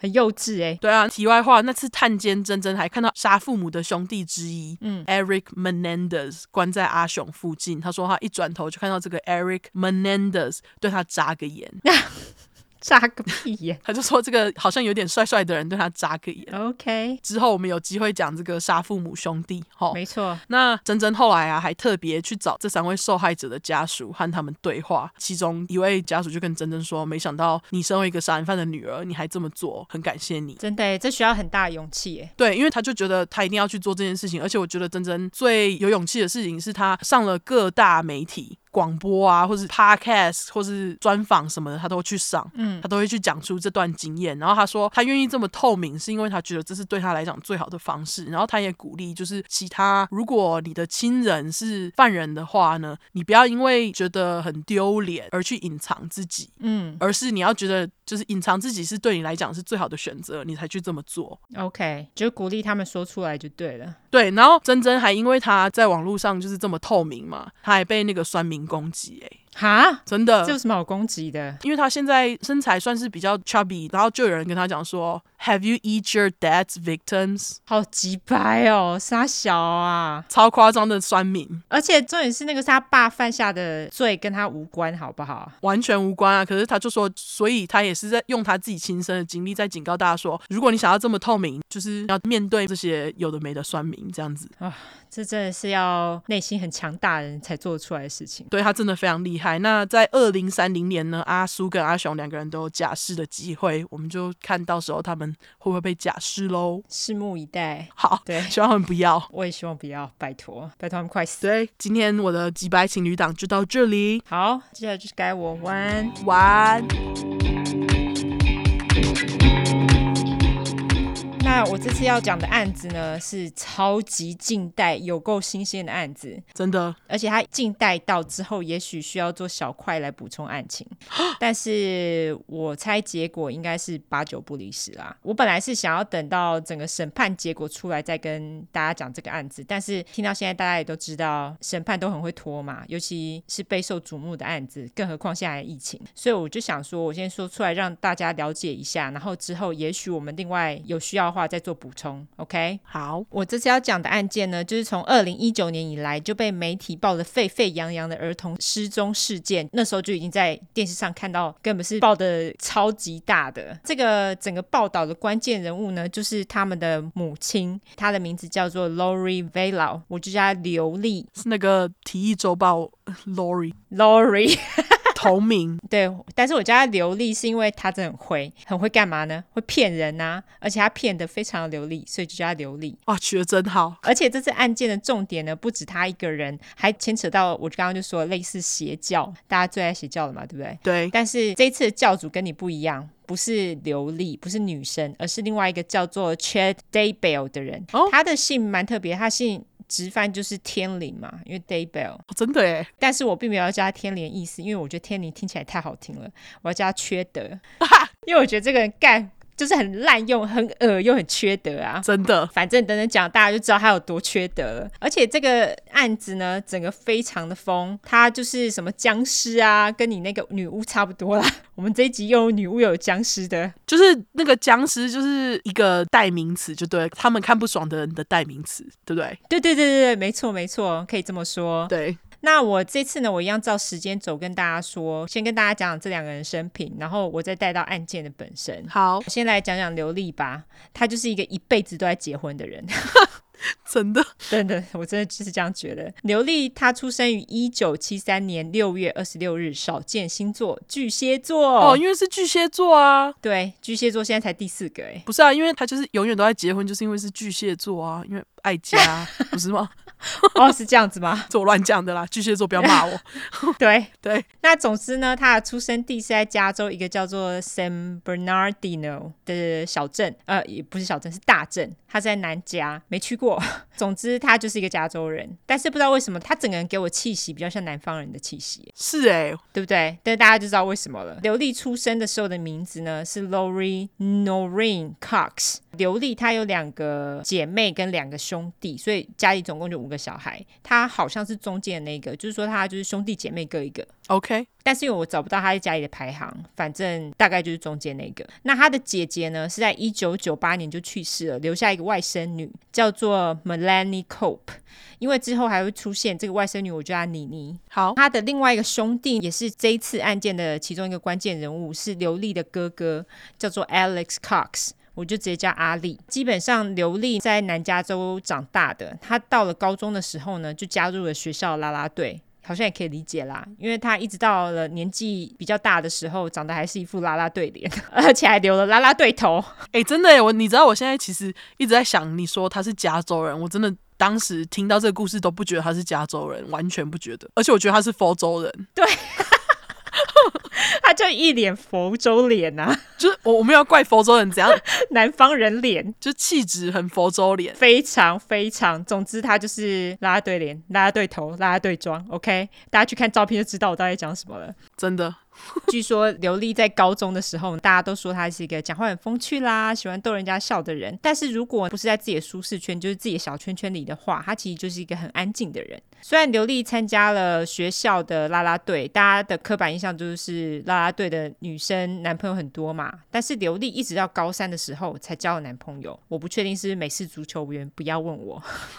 这也跟刘丽家里的状况也许有很大的关系，因为刘丽的家呢，其实是一个非常虔诚的摩门教家庭。刘丽她每天在去学校上课之前，她还得要先去神学院上一堂课哼，之后才去高中上课。诶，所以她每天都要很早起床，我觉得她非常厉害，就是宗教很无敌，有没有？真的，刘丽原本的计划呢，她是要在高中毕业之后，她要到犹他州，也就是摩门教的大州，去念一个摩门教大学。念完之后，再当个几年传教士这样。哦，真的很喜欢叫哎、她就是很虔诚啊，真的，但是并不如她预期。她在高中毕业之后，她没有照计划去念大学，而是在一九九二年十九岁的时候，就跟她之前高中交的男朋友结婚了。哦，但是这个婚姻呢，超级短命，他们根本没多久就离婚了。于是，在一九九五年，也就是刘丽二十二岁的时候，她又再婚了。结婚达人有没有？她对跟老公一同住在德州，非常适合她的州。两个人在一九九六年的时候一起生了一个儿子，叫做 Kobe，我叫他 Kobe。好，但是这一段婚姻也非常短命，她在一九九八年，就是大概只结了三年的婚，刘丽就再度离婚了。但是你以为刘丽从此就对婚姻失望了吗？哦，他是巨蟹座，不会啦，对，对爱还是充满了憧憬。对对家还是充满了想象，下一个男人会更好。对，所以她在二零零一年二十八岁的时候，她又再度再婚。第三任老公的名字叫做 Joseph Anthony Ryan Jr.，那她的第三任老公就叫阿周。刘丽她跟阿周也在结婚后的隔年，也就是二零零二年，他们一起生下了一个女儿，他们的女儿就叫做 Tylee Ashley Ryan，我叫这个女儿叫小丽。 好，阿啾后来也正式收养了刘丽的大儿子 Kopi。据说大家都觉得阿啾是一个很棒的丈夫，人也很好，对女儿也不错。但是根据刘丽跟儿子 Kopi 说呢，阿啾其实私底下会对他们家暴，而且还会性虐待 Kopi、啊对，但是这个这边先打一个问号，OK？好，但是在刘丽跟阿啾结婚的期间，刘丽其实经常向外发展，例如说，刘丽曾经参加德州小卷的选拔。没中， 而且她还参与一个电视节目，叫做《Wheel of Fortune》，就是一个猜谜节目啦。它就是你会有个轮子转盘，然后它就会转到哪一个金额，然后那个金额就会给你一个题目，你就去猜那个题目这样子。哦，懂然了后，就会得到那个金额。而且据说他曾经猜到得到一万七千块美金，哎，就是还不少。你说流利吗？对，刘丽、哦，是哦，还蛮爽的。嗯就是表现还蛮不错的。对，而且他还跟大家说，他为什么去参与这个节目呢？因为上帝跟他说他会参与这个节目啦。我整个问号。你是 OK， 总之呢，既然刘丽声称阿啾对她会家暴，而且还性虐待 k 屁，他们在二零零四年就离婚了，而且这个离婚完全撕破脸。他们两个人为了当时只有一岁半的小丽的监护权，真的头破血流。但是最后法院的裁决是让阿啾能够在某些天让小丽能够跟他一起住嘛，然后小丽在夏天的时候也能够跟阿啾一起同住两周，就是时间比较长啦。嗯，重点是阿啾他并不能住的离流利太远，必须住在离流利大概一百六十公里以内的地方。 OK，因为这样子两个人才能够好好的行使他们的父母义务嘛。但是在离婚没多久呢，刘丽就决定带着孩子从德州搬到亚利桑那州。为了配合这个法院的规定，阿啾也只好跟着搬到亚利桑那州去了。啊，被迫搬家，对，就是莫名其妙被迫搬家，他不想搬，可是不得不搬。对，二零零六年，刘丽四度再婚，她这次的老公叫做 Charles Vela，我就叫他阿巧。二零零七年的时候，阿啾。就是她的第三任丈夫，却一状告上法院。他就说刘丽有整个八月啊，在当年的八月都把小丽藏起来，不让她探视小丽。这个时候，法院也命令刘丽必须去做心理评估，因为刘丽跟别人说她宁愿死，不知道谁死啊，不知道是她自己还是小丽死，也不愿意让小丽见阿啾，可能也是因为这样子的原因，所以刘丽就只好又让阿啾见小丽。但是就是在某天，阿啾把小丽送回给刘丽之后，他在回到车子的途中，他看到有个人本来坐在树下面，结果他就突然出现在他的面前，然后就说：“我们需要谈一谈哦。”这个人呢，就是刘丽的哥哥阿力。哦，那阿力说完需要谈一谈之后，就突然拿出了电击棒，电了阿啾两下。哦，阿啾呢被电击棒电不要不要的，这时候正好有路人经过，看到马上上前阻止，而且还报警了。后来根据警察说，他们抓了阿丽之后，咨询阿丽，就说你干嘛？阿丽表示说，他不管做什么都会保护他的妹妹刘丽啦。哦，妹控，对， 就是他超级妹控，而且只是因为阿啾之前一状告上法院，他就没送。总之后来阿丽他也认罪，他就吃了九十天的牢饭。那阿丽这个少爷在坐牢的期间，还写信给他一个朋友，他叫那个朋友呢把阿啾的地址、还有联络电话等等都找出来寄给他。他说：“哦，因为我有老友想要拜访阿啾。” 老友还不是他自己是老友，就可能比他先放出去的人啊。哦 OK，我们回到刘丽跟阿巧，就是她的第四任老公。好阿巧在跟刘丽结婚之前呢，她其实有一段婚姻。阿巧的第一段婚姻维持了十二年，跟前妻也生了两个儿子。阿巧跟刘丽两个人，他们其实是在拉斯维加斯结婚的。大家都知道，就是在拉斯维加斯，你走进某一个教堂，就可以马上直接结婚，超级快速。而且不用事先预约或是安排。据说在这个时候，刘丽跟阿巧两个人都分别跟自己的前夫还有前妻在搞监护权的事情，也可能因为是这样子，他们两个处在同一个状况，所以因此有了连结嘛，所以好像也可以理解。也由于这样子，刘丽、阿巧还有他们两个人跟彼此的前夫、前妻的监护权斗争的关系，因为关系很复杂，所以法官最后只好把他们四个人的监护权判在一起。意思就是说，阿巧的前妻也必须跟刘丽打交道。根据阿巧的前妻说，她在跟刘丽打交道一年多后，她就开始觉得刘丽怪怪的。但是问题是怎么怪，她也说不上来。阿巧前妻她跟法官说明了她的顾虑，所以后来法官就说：“好吧，既然你担心，我们就在刘丽还有阿巧的住处弄个摄影机，就是监视器，看看有什么奇怪的地方。”据说后来监视器也没有拍到什么可疑的东西，就算了。由于阿巧她是在投资公司上班，而且做的很不错，A K A 赚很多钱的意思。也因为工作的关系呢，阿巧其实经常要出差。但是就算她出差，到了周末的时候，阿巧的前妻还是会照法官的判决，把两个儿子送到阿巧家，跟他们的爸爸还有继母刘丽相处。但是据说刘丽对这两个儿子其实是兴趣缺缺的，就是不理他们啦，嗯就是没有什么管他们的意思啦。没有花任何心思，也没有花什么时间跟他们相处这样子。但是阿巧就不一样喽，他对刘丽的儿子抠屁跟女儿小丽非常的好，而且还给他们满满的爱，也给了他们很好的生活这样子。嗯，在刘丽跟阿巧交往的时候，他们两个都还是住在德州。刚刚就有说，他们后来就是举家搬到亚利桑那州嘛，所以阿啾也就跟着搬过去。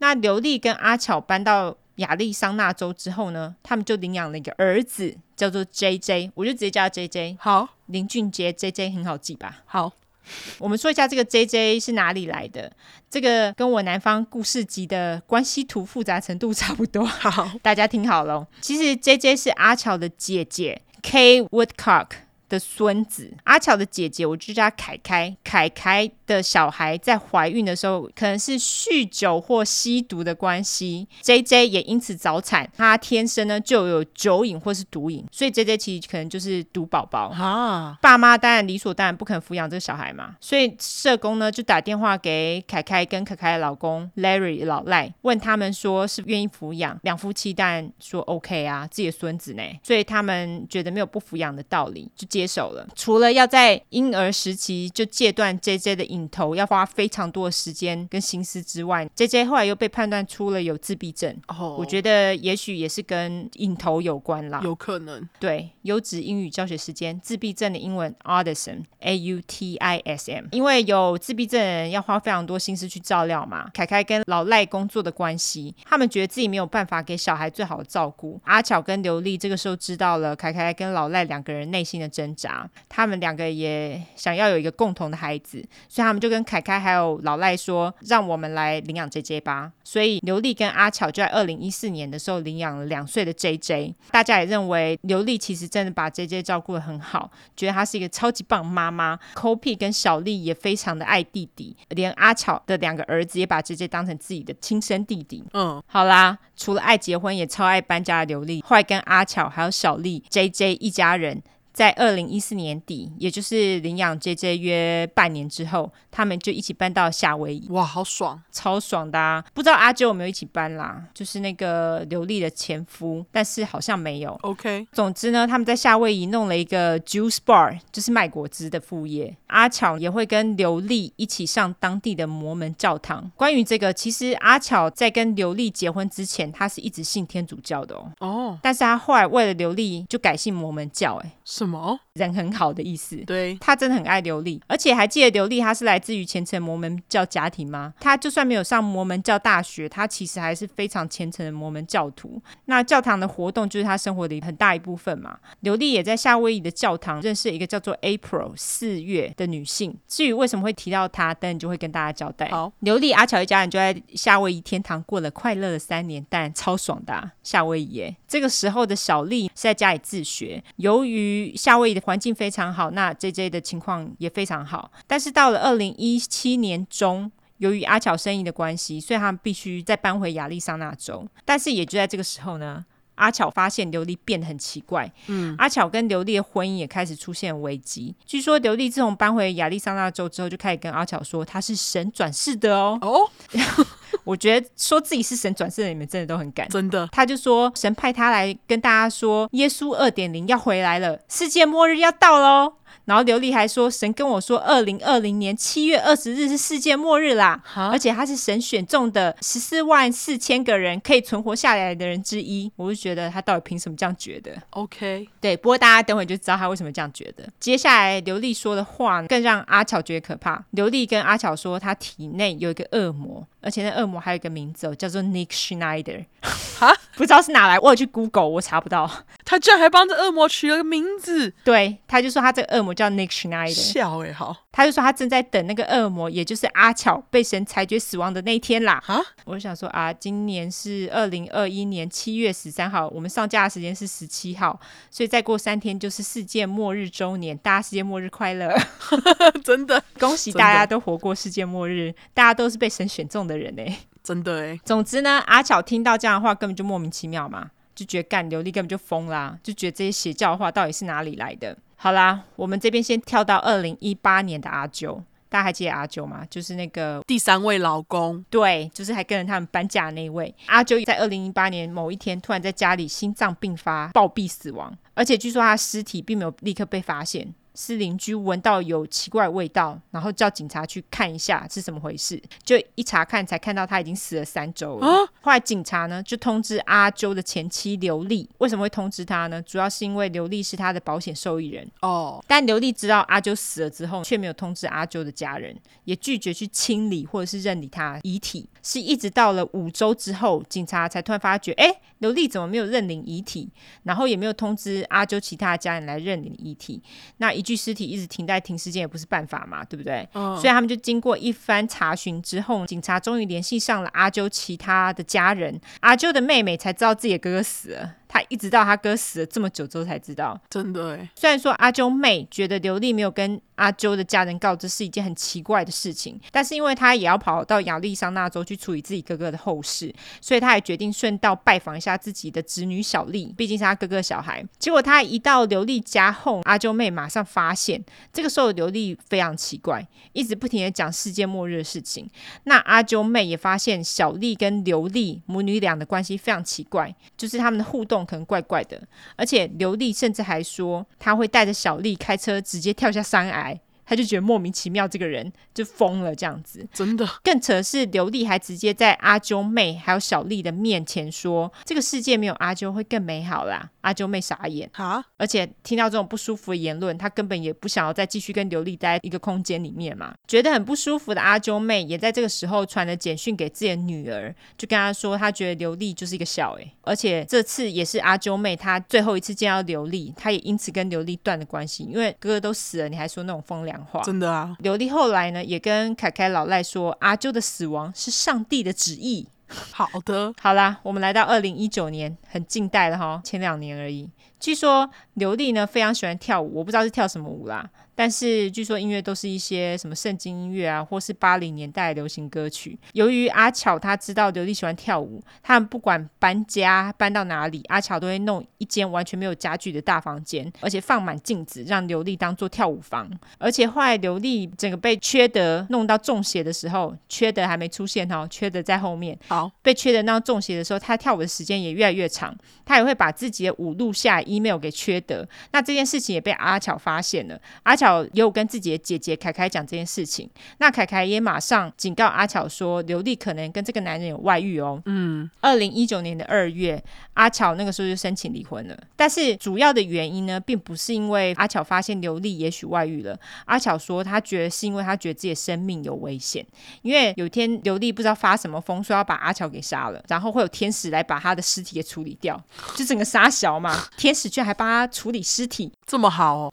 真的耶收尸大队真。的接着更妙，刘丽呢决定带着小丽突然消失了两个月。阿巧在这两个月当中，她完全联络不上刘丽，她那时候还拼命的打电话、传简讯啊，跟刘丽说，至少跟她说 J J 在哪里啊呀、因为 J J 也不见了。所以他是带着小丽跟 J J 一起走，还是只有带小丽走？她就带小丽，可是 J J 可能把她带去，我不知道给某个朋友帮忙带之类的。 OK OK，好好，但是就是因为毫无回音嘛，那么刘丽到底是跑到哪里去了呢？原来刘丽她是跑回夏威夷去找四月，就她之前在那边认识的教堂朋友。在这个时候的四月呢，也发现刘丽变得很奇怪，看到刘丽不知道干嘛，她袋子里面一大堆手机，而且刘丽也跟四月讲了她刚刚跟阿乔讲的那些神经病的话，就包括说她是神转世啦，二零二零年七月二十号会是世界末日啦，阿巧是恶魔啦那些话，他还说了那个天使回来收拾的那件事情。笑哎，刚刚你不是说他们有说那个罗斯福总统是女巫对刘丽也跟四月说了哪些名人是属于明，哪些是 暗的。靠呀，这个明暗这件事情，等会再跟大家讲。而且你知道他说的在名人当中，在暗的那个阶层的最顶端是谁吗？底端还是顶端也可以说顶端啦，就是看你自己怎么看啦，就最黑的啦。 ？OK OK，他就说就是欧普啦，干，我看到我就要笑死，我想说因为他是黑人嘛，这是他们在那个 racism，就是到底怎么判断的，我真的不懂。对，那总之呢，另外刘丽还跟四月说：“哦，你很幸运哦，你是那个十四万四千个被神选中要救的人之一呢。”而且他还给四月看了那个十四万四千人的名单，四月看到他自己的确在里面，但是奇怪的是，在这个名单当中啊，是其中一个人被划掉，然后他是另外被加到那个人旁边。那个名单还是用写的哦，你好歹也用打字吧。没有没有没有，名单是用打字的。哦、 但是其中一个人被划掉，然后 April 就是四月再被加到旁边去， o k 就感觉没诚意嘛。是很没诚意，就是哎，诶怎么之前我不在这，怎么现在在这这样的感觉？。对，那因为四月没封，他就直接婉拒了刘丽的好意，就跟他说啊，他不信这个啦，他就说我的位置让给别人好 了啦，没有啦，四月没这样说， 但是我觉得他心里一定就这样想。四月还说呢，他觉得当时的小丽看起来很奇怪，就是精神不大好，就是一直心不在焉，感觉无法跟其他人有连结，一直在睡觉。他那时候还想说他是不是有忧郁症，但是我自己是觉得搞不好是有被下药。非常有可能哎、刘丽在夏威夷待了两个月之后，她就回到亚利桑那州，而且在这个同时，她还做了一件非常击败的事情，也就是她趁阿巧出差的时候，从他们两个人的户头里面提了三万五千块美金的现金，就是大概台币一百万左一右。百万，妈呀，超多！除此之外，她还把阿巧出差回家的机票给取消了。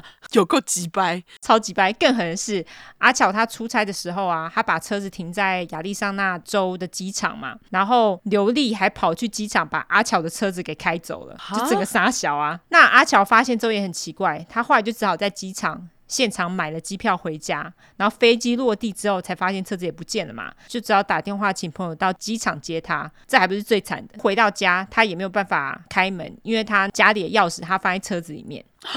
哦，除此之外，他所有的衣物通都被丢出家门外，问号， 超问号。而且不止他的衣物，连 J J 的衣物也被丢出来了，这个就很奇怪嘛，对不对？那连家门都进不了的阿乔，这个时候山穷水尽无计可施，好优秀哦，两个成语。真的总之，阿巧他就只好报警，他并且跟警察表示，刘丽在他出差的时候呢，就跟他说他身体有一个恶魔，而且有名字嘛，对不对？Nick Schneider 还说，既然阿巧已经不在了，他就要把阿巧的东西通通丢掉。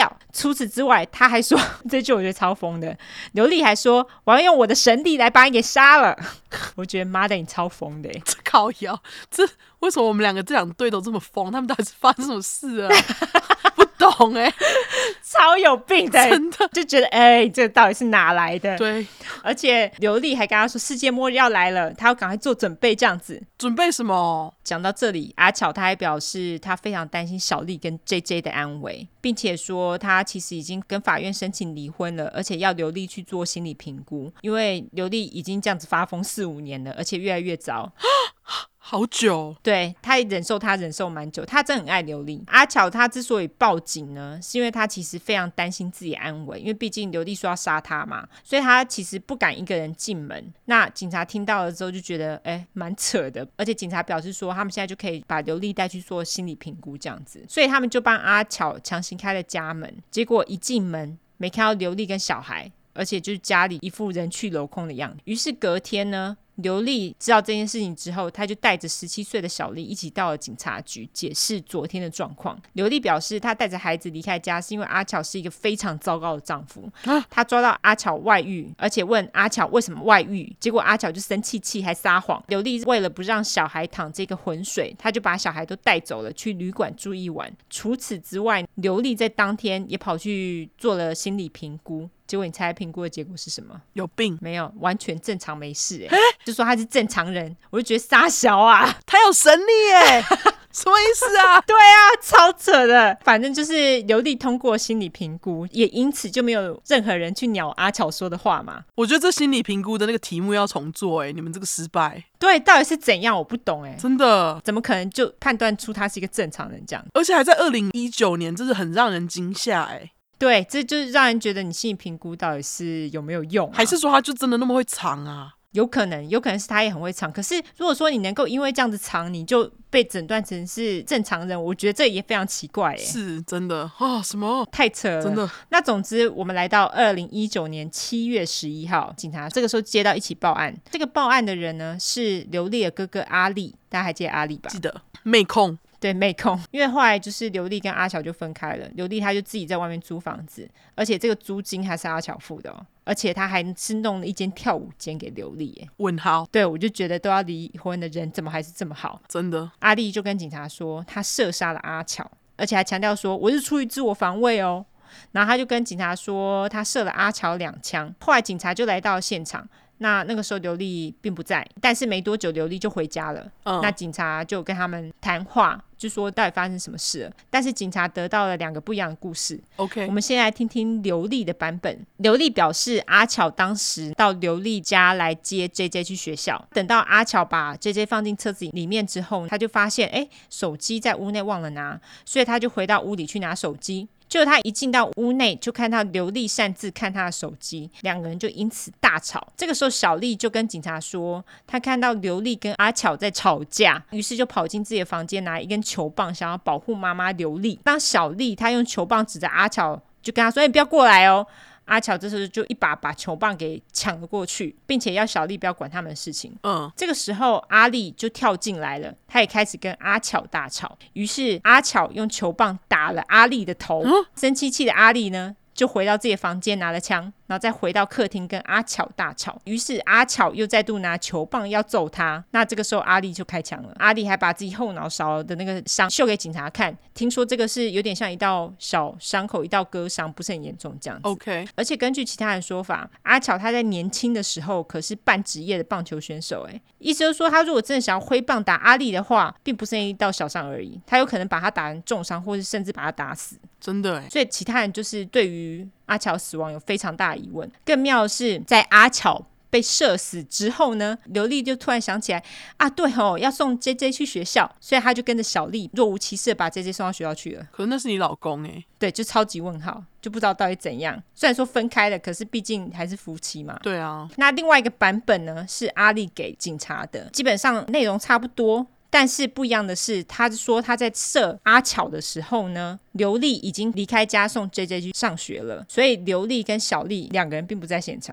这就是奇怪的地方。对啊，你们两个证词不一样，对，就是证词有出入。警察他们在咨询完刘丽、小丽还有阿丽之后，三个丽耶，真的哎，刘丽、小丽、阿丽。那总之呢，就因为他们在警察局咨询三人嘛，他们就载着三个人回到家里的途中，警察表示这真的是他们人生当中最奇怪一趟车程了。因为在这个途中呢，刘丽还有跟他们有说有笑的哦，就是完全没有任何伤心的感觉，还表示小丽要去夏威夷念大学啦，反正自己的丈夫被弟弟给杀，她没有觉得任何遗憾啊或是哀伤的感觉，就觉得哎、怎么会发生这种事情？而且当警察在案发现场处理阿巧的尸体的时候，刘丽还笑笑跟警察说 “Oops, sorry”，然后大笑这样子，哈，就不知道脑子有什么问题。你不管是谁，有一具尸体在旁边，你应该无法这么容易的谈笑风生吧？什么意思啊？对，而且是自己的老公哎、还不算是前夫、哦，对哎他们还没离婚，更扯的是在当晚，就是阿巧被杀的当晚，刘丽还办了一场游泳池趴，哈，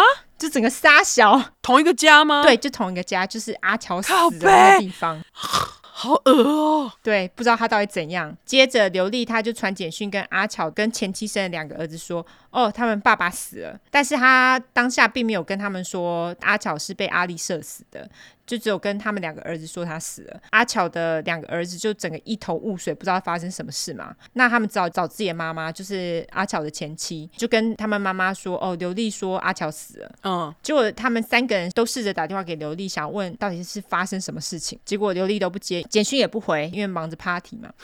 真的，看忙着 party，后来你知道他们是怎么知道整个事情的来龙去脉的吗？他们是上网查新闻，才发觉阿巧原来是被阿丽杀死的。我的妈呀！跟我们普通民众一样，而且因为阿丽是自我防卫，所以完全没有被起诉这样子。那另外一件更奇怪的事情是，阿巧被射杀之后，刘丽她又打电话给自己儿子 k o p 跟 k o p 讲说，哦，阿巧因为心脏病发死了，就是不知道为什么要说谎。对，但是后来因为 k o p 当天他有回家询问细节，刘丽才把事情跟他说了。 OK，就是他刚刚跟警察讲的那一段，这样吗？他没有讲这么仔细，他好像就只有跟 Kopi 讲说，哦，是那个阿丽不小心射杀了阿巧这样。刘丽后来据说也没有帮阿巧办后事，而是阿巧的家人帮他办了丧礼跟追悼会。啊，更扯的是，刘丽也不准 J J 去参加阿巧的丧礼。阿巧的家人当然就觉得这件事情非常可疑嘛，就想说，哎、这到底是怎样？他们就觉得这件事情，阿丽把阿巧给杀的，是刘丽策划的。嗯，而且他们认为刘丽之所以会把阿乔给杀了，是为了得到阿乔的一百万美金的保险金。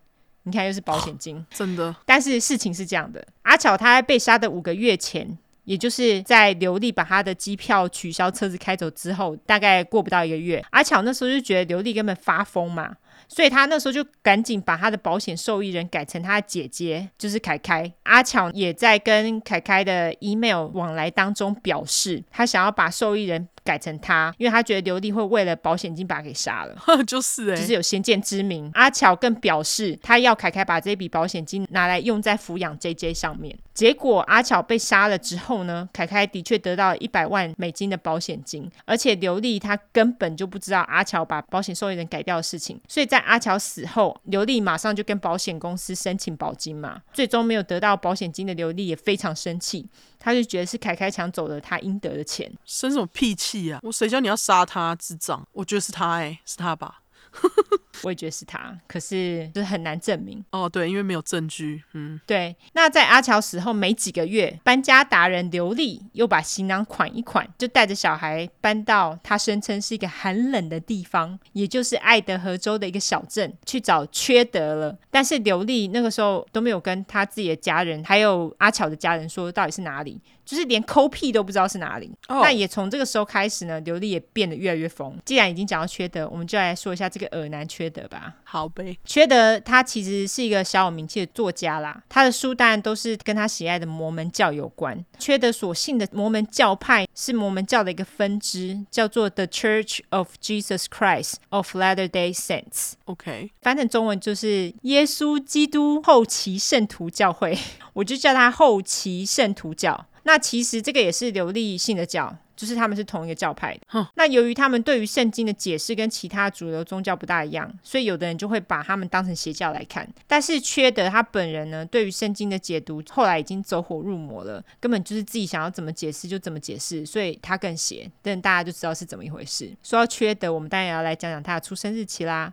他出生于一九六八年八月十一号，狮子座不是我们邪教教主的那个，星座。对啊，缺德呢，他是出生于最多摩门教犹他州，而且从刚刚我说的，刘丽本来要去念，但是没念到的摩门教大学毕业。哦、那他毕业所拿到的学士学位呢，是新闻学士学位。缺德在大学的时候遇到他的第一任老婆 Tammy 小咪，后来就在教堂当了一些职位，他那个职位有包括挖棺材洞、欸，就是 grave digger，哦，就是得要挖六十升，然后把棺材放进去的那个。 优质英语教学时间，对，grave digger，对，G R A V E D I G G E R，对，挖棺材洞的人，中文不知道有没有一个词就是了，搞不好有。挖棺人，就这挖样，棺人，OK，好，那总之他就是当一个挖棺人，然后呢，他在二十二岁的时候跟小咪结婚了，一直到二零零四年缺德三十六岁的时候，他就创业了，他弄了一个公司的名字叫做 Spring Creek Book Company，中文就翻春熙出版公司，就是这个名字也非常圣经，有没有？圣经里面有 Spring Creek 吗、反正有一个什么 Spring 啊，有 Creek，我觉得都还蛮圣经的。哦、？OK，小咪呢，他也曾经跟缺德一起写过一些书，缺德所出版的书总共高达二十五本欸诶。而且其实有蛮多都是科幻小说的，但是他这些科幻小说其实都会符合他们这个教派所解读的圣经的教义这样子。他也会谈到世界末日，他也会在里面谈到他自己的濒死经验，告诉大家说死后世界是怎么样等等之类的事情。根据缺德他本人说，他在十七岁的时候，他曾经到加州跟朋友一起从一个山崖跳下来，我想应该是有水了，要不然就是高空弹跳，我猜应该哦是 OK，跳到水里面。那他声称在那一瞬间，他进入了另外空间。他也就是在那个时候了解到，他所存在的空间呢，并不是唯一的一个空间。这个世界上还有其他的空间，这个跟之前很红的量子自杀很像嘛，对不对？或是有看《Rick and Morty》的人，可能就会有点了解是什么东西。对，关于这个，大家可以自己去查一查，有兴趣的话哈。有看那个黑镜电影的人，《Black Mirror》他有电影吗？有电影啊，就是你可以自己选说他下一步是什么走，哦，你说那一部，对对对对，对，那个是电影，就有人看的话就知道我大概在讲什么。接着缺德又说呢，他在二十岁的时候又有另外一个濒死经验。我想说怎么都没死， 真的快点死你！真的是。而且他那时候也是在加州，他说他那时候是被一个大浪卷走了，然后呢，在被浪冲来冲去的过程当中。他的灵魂突然接触到他死去的爷爷，那缺德的爷爷呢？缺德的爷爷，对，带他看到了他的未来这样子啦。爷爷还带他看到了他未来的老婆 跟未来小孩哦。但是我想说，他爷爷可能没有跟他说他会坐牢吧。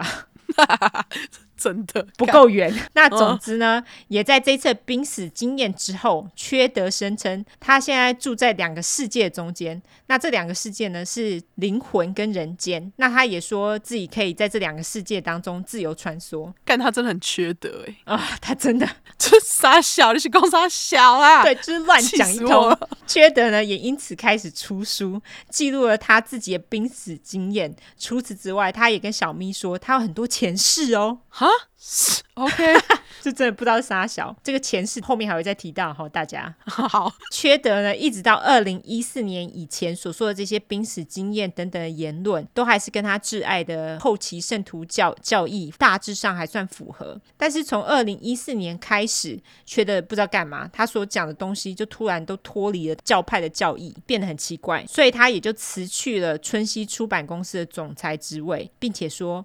我要开始为世界末日做准备了。 OK，而且他还声称，接下来美国会有很多地震啊，或者是被其他国家袭击啊，他要赶快集结这些被神选中的十四万四千个人啦，所以他们才可以一起住在爱德荷州的小镇，就是他现在住的小镇叫做 Rexburg 这个小镇，躲避世界末日这样。我很好奇，他那时候收集到了几个人？而且我跟你讲，他想要收集的人数比这个小镇原本的人还多。哦，你说这个十四万四千人是比原本这个小镇人还多，这样 吗？对，这小镇只有两千六百个人，靠背。 等一下，不知道住不住得下。他召集七十倍的人住进来，靠背对他超疯的，笑哎、那总之，缺德他在离开了出版公司之后呢，他就开始到处演讲。就是在其中一场演讲当中遇到了刘丽。那他们两个是怎么遇到的呢？因为你也知道刘丽就是非常虔诚，所以他也认识很多虔诚的朋友这样子。没错，那他的其中一个虔诚好友之一呢，叫做 Melanie Gibb。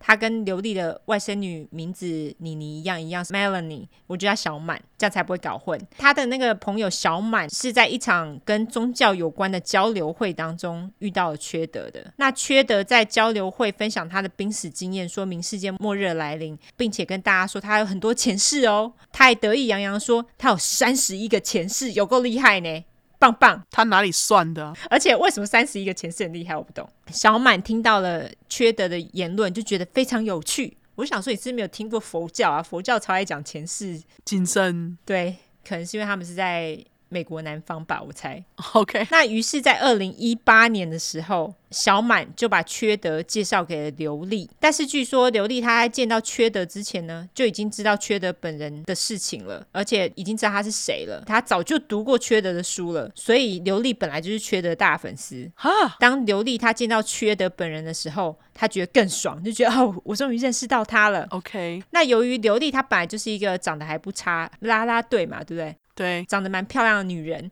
所以尔南缺德一看到刘丽也马上就流口水，两个人就越走越近，而且还要好到一起上了一个叫做《Time to Warrior Up》的 podcast，就跟你说我也有勇士，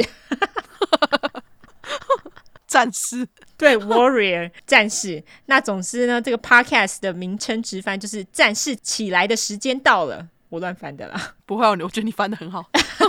但是这个在不管是信圣经的人或者信阿拉的人，他们都很喜欢用战士这种名称。真的你不觉得在我们这种道教、佛教世界里面比较不会听到这种东西吗？比较没有哎、董宝是追求一个软软趴趴这样子，对，追求说你要成佛嘛，但是对比较不会听到战士这种东西。但是在圣经还有阿拉世界，他们非常爱战士这种东西，好像是哦哈，而且这些战士都是要跟什么邪恶啊战斗之类的。而且很多都是跟世界末日有关，因为佛教好像比较没有在讲世界末日。 道教也很少哎、对，难怪邪教哎、没有邪教在台湾也很盛行，对不哦起，，继续非常盛行。对， 对总之呢，缺德跟刘丽在这个 podcast 里面就在讲这些世界末日的东西啦。哦这个 podcast 我找过了，已经下架听不到了，非常惨烈，啊，搞不好是因为他们两个被抓，所以就被下架。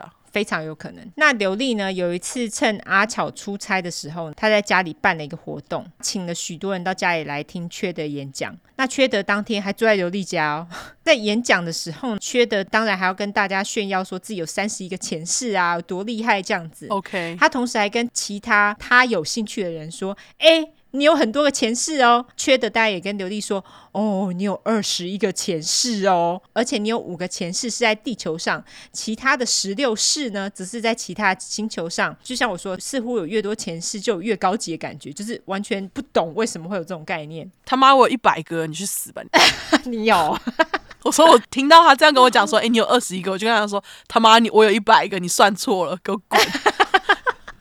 笑哎、他可能还会跟你说，你不不不，我看到你就二十一个，你就二十一个，他可能还会觉得你说错了。 o k 好吧，那除此之外呢，缺的这个耳男还跟刘丽说，他们两个前世就在一起了，而且还结过七次婚。 我就觉得，干，我听到这个我一定吐，好不好？那我不想要再跟你再结一次婚了，再见。超恶的，因为缺的长得很丑，很肥，我没有要 body shaming，只有要骂完他全没有。有，只是要骂对他。而且他还说呢，他跟刘丽两个人会一起找到被神选中的这十四万四千个人，而且他跟刘丽两个人就是统治这十四万四千个人的领导人，这样子。哈，这个还不是最扯的，接下来更扯，你一定会大笑。我没有骗你好。小丁德在刘丽的衣柜里面弄了一个 portal，portal，然后有几英语教学时间，P O R T A L，就是 任意门呐、靠背，难怪你叫他小丁德。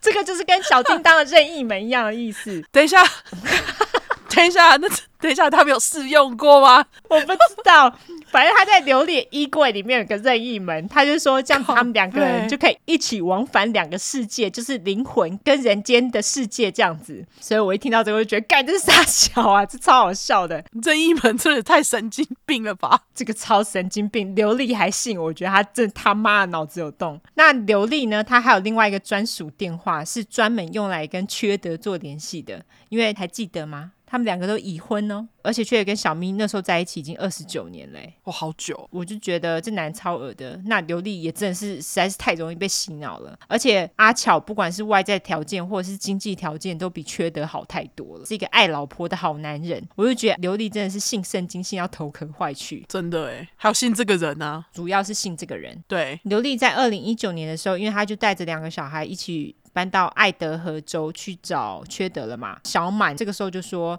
刘丽跟缺德的感情也在这个时候就是急速升温。他们常会在公园一起手牵手散步啊，而且这个时候缺德的老婆小蜜还在家里等他、哎，我就觉得缺德真的很急白，超缺德的。这个时候的刘丽呢，也开始慢慢的对于自己的小孩子也越来越忽略。小满她说，她到爱德荷州的小镇拜访刘丽跟缺德的期间，她其实并没有看到小 丽。哼刘丽跟小满说，哦，小丽已经去上大学了啦。根据阿巧的姐姐凯凯说，在他们搬家的前几周，凯凯跟老赖还有跟 JJ 跟小丽通过视讯电话，嗯，但是那通电话大概只有三十五秒，就是快速到一个不行，而且感觉就是有被妈妈规定说只能讲什么这样。哈，在搬家之后，刘丽的哥哥阿力也一起搬到爱德荷州喽。他真的是妹控他完全，而且就住在隔壁而已，哦，好诡异哦。超诡异。也是在这个时候呢，就没有其他人有任何小丽跟 JJ 的消息了。那他们在这个时候最后一张被为人所知的照片呢，是在二零一九年九月八日在黄石公园拍的照片。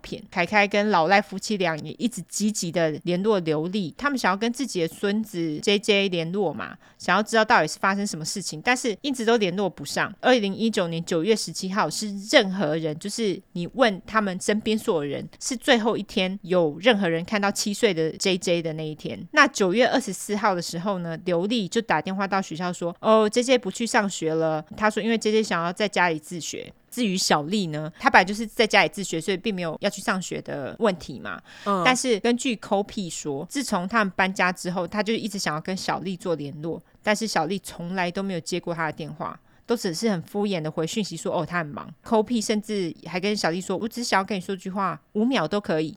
但是小丽从来都没有回过他电话。更奇怪的是，小丽的讯息有看起来不大像是他会传的语气这样。Kopi 这时候就觉得很可疑，而且他甚至因为觉得哎怎么都不接电话，他就打电话给刘丽。刘丽也跟 Kopi 说，哦，小丽超级忙的啦，就这样打发掉口癖。好奇怪哦。在这个时候，刘丽在亚利桑那州的外甥女妮妮，就是她哥哥的小孩，她这个时候正在准备离婚，并且打监护权的官司。这个时候有一件奇怪的事情发生了，妮妮的前夫就在打官司的前夫，他的名字叫做 Brandon，我就叫阿伦。好，他在二零一九年十月的某一天，在送完小孩回家后，突然一个男人从一台吉普车内对他开枪。但是很幸运的是，他没有打中阿伦，而是打中他的车窗，然后车窗就是直接碎了一地嘛。那阿伦看了那台吉普车，才发现，哎。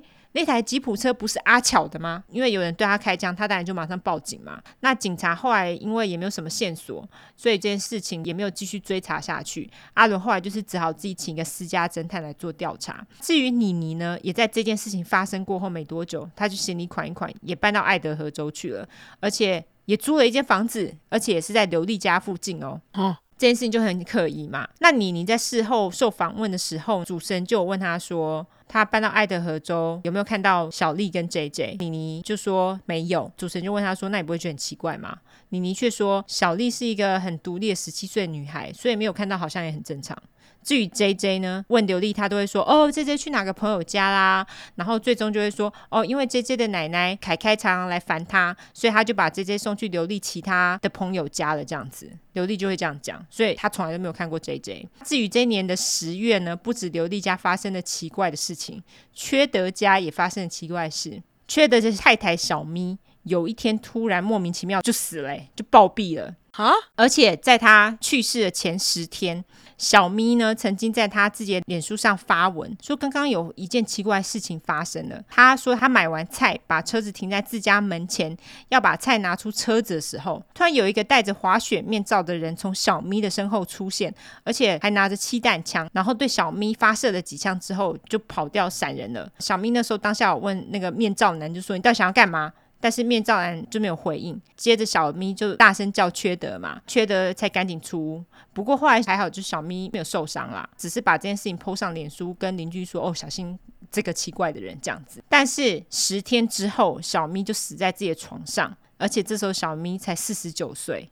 而且你知道死亡原因是什么吗？死亡原因居然是自然死亡。哈，但是因为小咪是一个平常有在运动维持自己体态的人，而且没有其他的疾病，就是这么突然暴毙，算是很可疑的一件事情嘛。嗯，如果是普通的家人，你应该会想到他到底是为什么会突然死了嘛，对不对？对，但是缺德并不想验尸，了解他死亡的原因，而且据说缺德还在这之前预言说小咪会死、欸。除此之外，他还说：“哦，小咪本来就有生病啊，我叫他去治疗，他死都不去治疗，这样子，所以才会死了这样。”但是问题是，小咪的妹妹表示，她前两周才看到小咪，小咪看起来很正常，一点问题都没有，所以就非常可疑啊。是而且缺德也马上赶快办了丧礼，然后就把小咪给买了，这样子更离奇。在下面就是缺德跟刘丽呢，在小咪死亡后的两周，两个人就跑去结婚了 。我不信他是自然死，对，鬼才相信，对不对？对，而且我那时候在电视上看到这新闻的时候，我就想说，干谁会觉得这没鬼啊？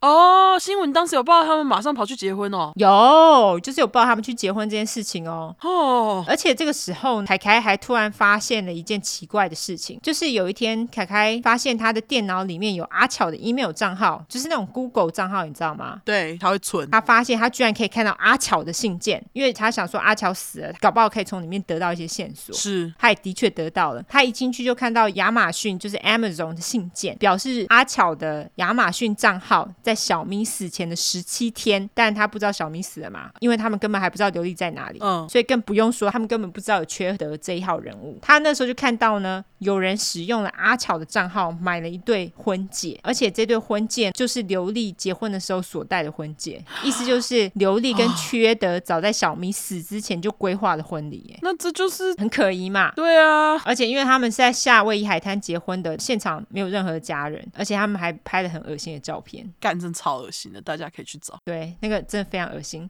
对，说真的，by the way，我觉得那对婚戒其实是有点敷衍的婚戒啦，因为一只才三十六美金。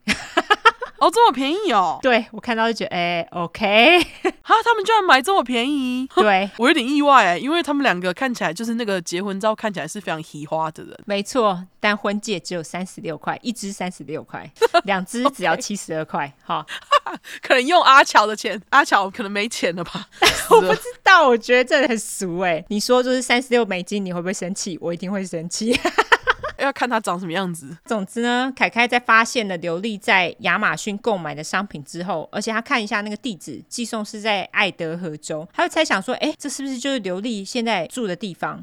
他就有猜到刘丽应该是住在这里。好敏锐哦，对，又因为一直没有 J J 的消息，凯凯跟老赖两个人就觉得很不对劲嘛，所以他们在十一月二十六号的时候就报警，他们就请警察派人到刘丽家做访查，警察就是遵循他们报案的意愿，然后到刘丽家。那他们刚到刘丽家的时候呢，开门的是阿丽，他们就直接问阿丽说：“呃，那个 J J 在哪里？”就阿丽就跟他们说：“哦，刘丽不在呢，啊，J J 跟他爷爷奶奶在一起啊，就是凯凯跟老赖啦，跟他们一起在那个路易西安那州这样子。啊，警察一听就直接戳破阿丽说，可是这个是 J J 的奶奶跟爷爷打电话要我们做这个访查的呢， 对啊，你在屁吗？真的那因为刘丽不在，警察就离开了。结果当晚，刘丽跟缺德马上就打电话给他们的朋友小满，跟他说：“哦，之后警察可能会打电话给你哦，你就不要接警察的电话。我会跟他们说你 J J 跟你在一起。就小满马上满头问号，他就说：“哎，J J 不是在他们的爷爷奶奶家吗？”我已经很久没有看到 J J 嘞，但是刘丽跟缺德但就是很紧张，跟他说请他配合这样子。于是警察隔天再度回到刘丽家，那这一次刘丽在家嘛，刘丽就跟警察说：“哦，因为 J J 很不适合这边学校的生活啊，我把他送回我亚利桑那州的朋友小满家了啦，因为我想说事后再回到亚利桑那州，他在那边生活可能会比较自在这样子。”嗯，就是一副他会再回去的样子。至于小丽呢，他就说：“哦，小丽哦，她是去念那个摩门大学，不在家了啦。”警察就问刘丽说：“哦，我们能不能打电话给小满确认 J J 在他那边？”刘丽当然一副轻松说：“OK 啊，你打啊。”所以他就给了警察小满的电话。于是警察就打了小满的电话，但小满没接嘛。嗯，结果警察就转身回到刘丽家门前敲门，就跟刘丽说：“啊，你那个朋友没接电话呢。”于是刘丽又跟警察胡乱说：“哦，对啦，J J 说他想要看《冰雪奇缘二》，他们应该是在电影院啦。” 警察就跟他讲说：“哦，那你可不可以跟你的朋友说，他有空的时候回我们一下电话，这样子。”嗯，刘丽当然就说：“哦，好。”所以等到警察走了之后，刘丽马上打电话跟小满说：“呃，一切 OK 啦，但是我跟他们说，你们在电影院看《冰雪奇缘二》啦，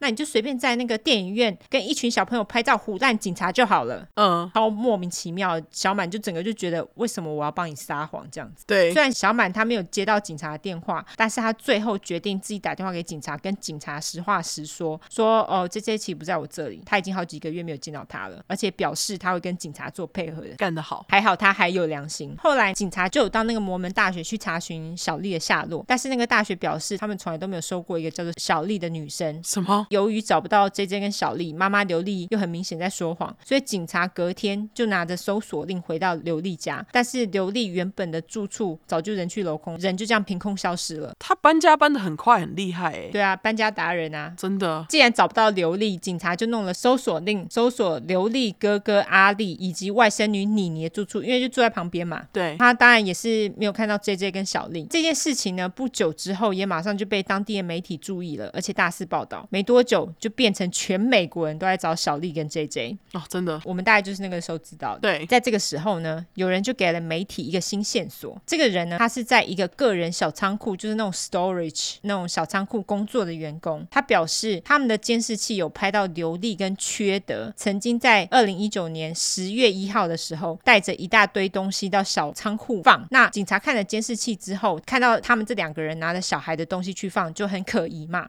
而且刘丽的哥哥阿力也曾经多次独自到这个小仓库，于是警察他们也就是拿着搜索令去搜索他们的小仓库，他们就发现哎里面有很多小孩的东西，而且包括 J J 的照片哦等，等，但是没有看到 J J 人。警察这个时候就知道 J J 跟小丽两个人消失不见，一定跟刘丽有关嘛。对，在警察搜索了阿丽还有妮妮后呢，过了两天，也就是十一月二十九号，阿丽突然就跑到拉斯维加斯结婚了。他们很爱在拉斯维加斯结婚呢、欸没耐心啊呢，真的，跟他结婚的女方呢，是来自于亚利桑那州，据说也是属于那个后期圣徒教的信徒。 OK，整个婚礼只有十分钟不到，超快的，草草了结。真的，而且比较特殊的一点是，阿丽居然拿了女方的信、欸，哎，哦这个蛮特殊的，对不对？是在普通的情况之下，我们会觉得这没什么，我们会觉得哦很特殊，可是我们觉得这可能是一件有趣的事。是，但是阿丽这么做，就会你就会觉得啊，你到底想要怎样？在隔天呢，也就十一月三十号，刘丽的外甥女妮妮也跑跑到拉斯维加斯结婚的。啊那个男方的名字呢叫做 Yan Pulowski，我叫他死鸡。好，妮妮跟死鸡是在一个 dating app 上认识的，而且这个特殊的交友软体呢，是专门做给后期圣徒教会的人使用的，就是说他们让同一个宗教的人有一个特殊管道可以认识彼 此，也就是说在交往之后，也许比较不会有冲突，这样笑哎、对不起，超莫名其妙的真。的妮妮跟死鸡两个人只认识了两周就结婚喽，啊超快速的。好戏还在后面，我们来到十二月，十二月的时候，由于缺德跟刘丽的结婚非常快速，对不对？嗯，那缺德的前妻小咪的家人都认为小咪的死不单纯，就是连小咪的家人都觉得，哎，怪怪的。是于是警察就在十二月十一号的时候决定将小咪的尸体重新挖出来验尸。巧的是，隔天十二月十二号，警察接到了一个报案，是来自于阿丽的新老婆。那他那个老婆在之前就有一个儿子，他那个儿子呢就说阿丽在浴室里面死了。哈，那据阿丽的老婆说，那天刘丽有打电话给她，说阿丽跟刘丽说，哦，我呼吸不过来，所以刘丽她就要阿丽的老婆去查看一下阿丽。但是阿丽的老婆那时候在工作，所以她那时候就打给她跟阿丽一起在家的儿子，叫儿子去看一下阿丽。就儿子到浴室的时候，就发现阿丽已经死在浴室里面了。哼据说她的死因也是说自然死亡。至于这个呢，我们之后再说到底是不是自然死亡。好，那十二月二十日，警察正式宣布调查 J J 和小丽的失踪案。二零二零年一月，去年一月，好近，对 FBI 弄了搜索令，跑到缺德跟小咪在爱德荷州的家搜索，然后他们那时候没收了一些有线索的证物，例如说电脑啦、手机啦等等证物。那也在同一个月呢，夏威夷的警察发现了刘丽跟缺德的行踪，因为他们两个人给我跑到夏威夷去度蜜月了。哈，而且我记得那时候记者还跑去问刘丽说：“你的小孩在哪？”然后刘丽只是挥挥手说 “No comment”，不予置评。超火大我，那时候看超火大，而且根据他们租屋处的房东说，他们要入住的时候，他们还强调他们是没有宠物也没有小孩的 clean couple，哦，所以小孩嘞就不知道嘛。对，而且房东那时候在租房给缺德之后没多久，就不知道从哪边发现缺德老婆不久才去世了。他还很甘心的传简讯跟缺德说：“哦，很抱歉你太太死了之类的。”就缺德居然回他说：“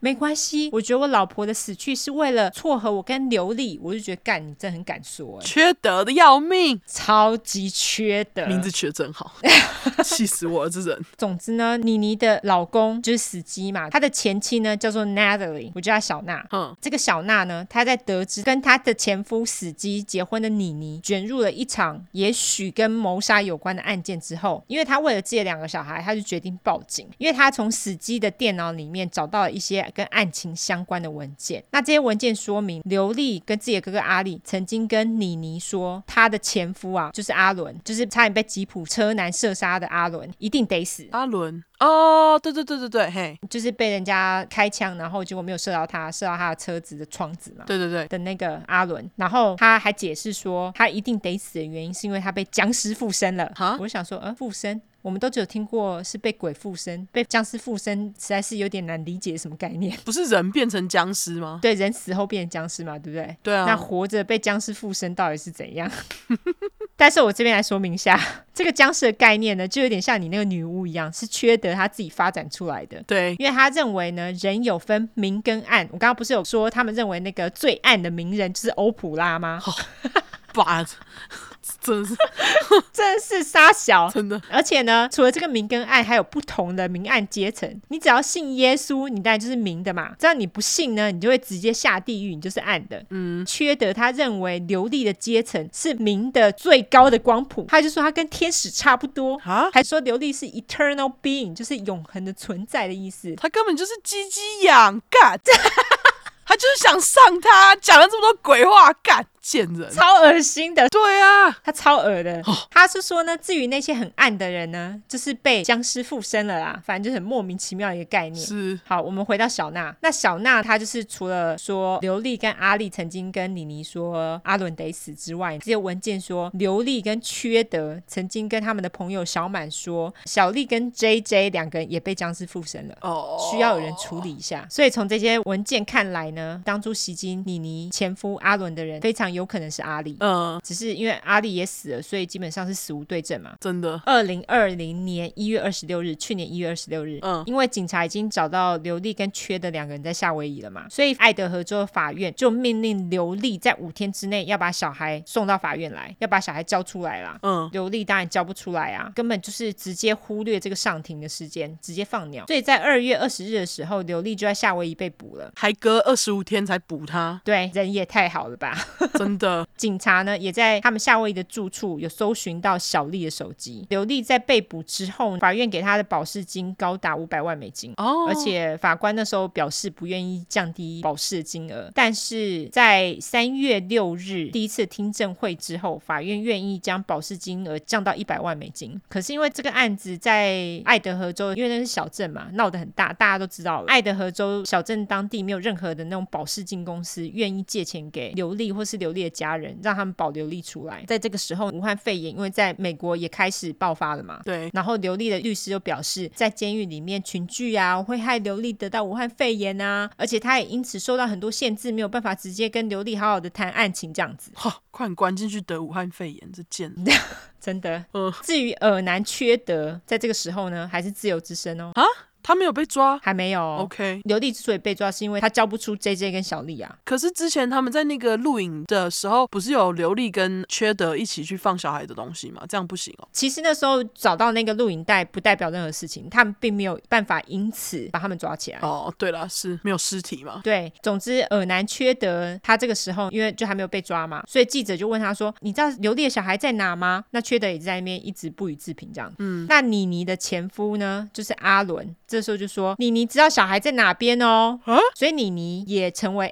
FBI 调查对象。但是在搜索妮妮家的过程当中呢，妮妮其实非常不配合，而且妮妮的律师还说，那个妮妮前夫阿伦哈、他对 A 片上瘾啦， 而且还跟男人打炮这样子，就是讲得我满头问号。所以呢？对，这跟小孩不仅有任何关系吗？对啊，后来，妮妮当时的老公死基就跟着他的前妻小娜跑去找 FBI 谈话。FBI 于是问死基说：“我们是不是可以在你家装窃听器这样子录你跟妮妮的对话？”嗯就死基居然也答应了。虽然说他答应了，但是没有多久，他马上就跟妮妮表示：“我们家被 FBI 装窃听器了呢。”哦，他干嘛讲啊？就直接招了，就是有装跟没装一样嘛。对，虽然如此，但是妮妮还是让窃听器在家里待了两周，她也没有大发飙，直接把窃听器给拔掉之类的。她就觉得呃没关系，就装。 OK，但是其实他们后来也没有录到任何可以拿来当证据的东西，就是妮妮似乎的确是不知道两个小孩子的去处。在这个时候呢，FBI 也开始调查可疑的缺德。他们在缺德的简讯记录当中呢，发现了缺德跟前妻小咪之间的简讯往来，有几则非常的可疑。内容大致是在讲说，缺德在院子里烧木头的时候，他看到篱笆上有一只浣熊，所以他就拿了枪把浣熊给射死了，然后再把浣熊埋在他们自家院子里的动物坟场里面。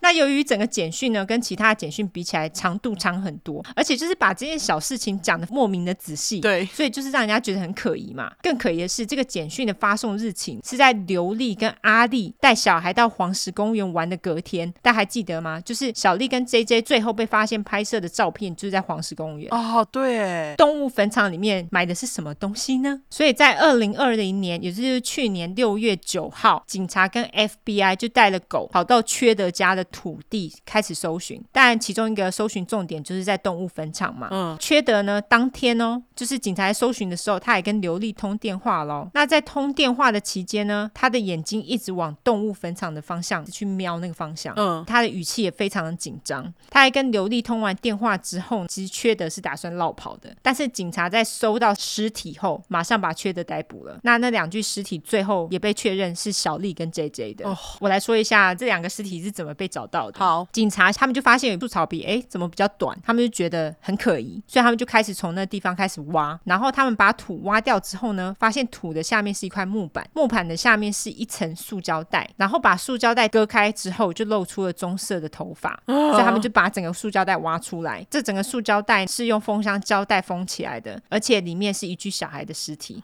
当然，这具尸体就是 J J 的。可怜，超可怜。接着，警察搜寻了关键的动物坟场，他们在挖出了一些什么猫啊、狗的尸体之后，在一具狗尸体下面有一个溶掉的桶子，而且看起来是有被烧过的。他们把桶子挖出来之后，下方露出了一部分的头骨，所以在这具狗尸体的下方呢，就是小丽的尸体。体。那他们不大确定小丽生前到底是怎么死的，还不确定，因为小丽的尸体其实非常明显被分尸，而且烧过。嗯，当然，刘丽跟缺的两个人就因此被以多项罪名起诉嘛，其中包括阿巧跟小咪的死也都非常可疑。小咪的验尸报告呢，到现在都还没有被公布、哎。哈，因为警察说这件案子还在进行，所以他们就不公布验尸报告，所以要等到开庭之后才知道。又由于武汉肺炎关系，所以这件案子一直拖到今年五月，也不是开庭，就是他们有一个类似听证会的东西。 OK 这个时候刘丽跟缺德呢，也正式被以谋杀罪起诉，但是刘丽因为有心理问题，无法到庭审判，所以法官就宣布要等到他心理状况好一点之后，才能够出庭审判，他们才能开庭这样子。嗯，好啦，大家就会想说，刘丽是不是要用最多杀人犯用的那一招，就说他哦，reason of insanity，我因为我疯了啊，所以就是躲过死刑之类的。嗯，但是据说这个条例并不能用在爱德荷州，哦，对他们不接受这个。太好了，他就是一的，不是被判死刑，就是终身监禁，就是没有一个选项是他可以在精神病院待一辈子的意思。哈哈，谁叫他要搬去跟缺德住，爽。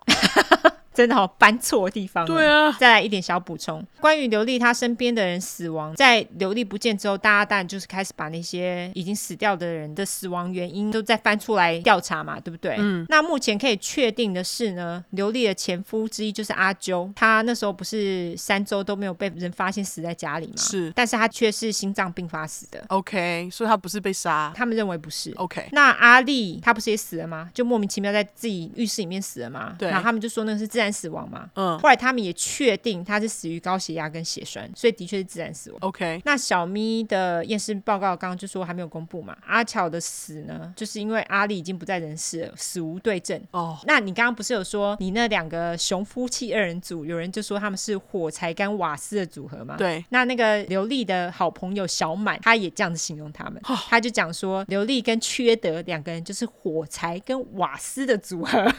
天哪，那我们今天讲的就是火柴跟瓦斯的组合。对，没错，那他们有真正讲说他们到底是怎么杀 JJ 跟小丽的吗？还没有哎、哦，就是还要等就对了。对，要等开庭 OK 因为这些都是还在侦办的案子，所以就跟大家说，我们可以确定这两个人的死亡绝对跟刘丽还有缺德有关。哦，但是不知道死法。对，就是一些细节，一些例如说 J J 跟小丽他们两个到底怎么死的，我们都还不知道。哦，还有小咪的验尸报告的结果也不知道，我实在是很想知道哎、因为小咪的验尸报告结果已经 hold 了一年多了、欸可是我觉得就是他啊，不然呢？ 对我也觉得啊，这太可疑了吧？啊，而且我我还想说，小咪的验尸报告结果一定出来了嘛？那既然不能公布的话，就代表说他的死一定是跟缺德有关。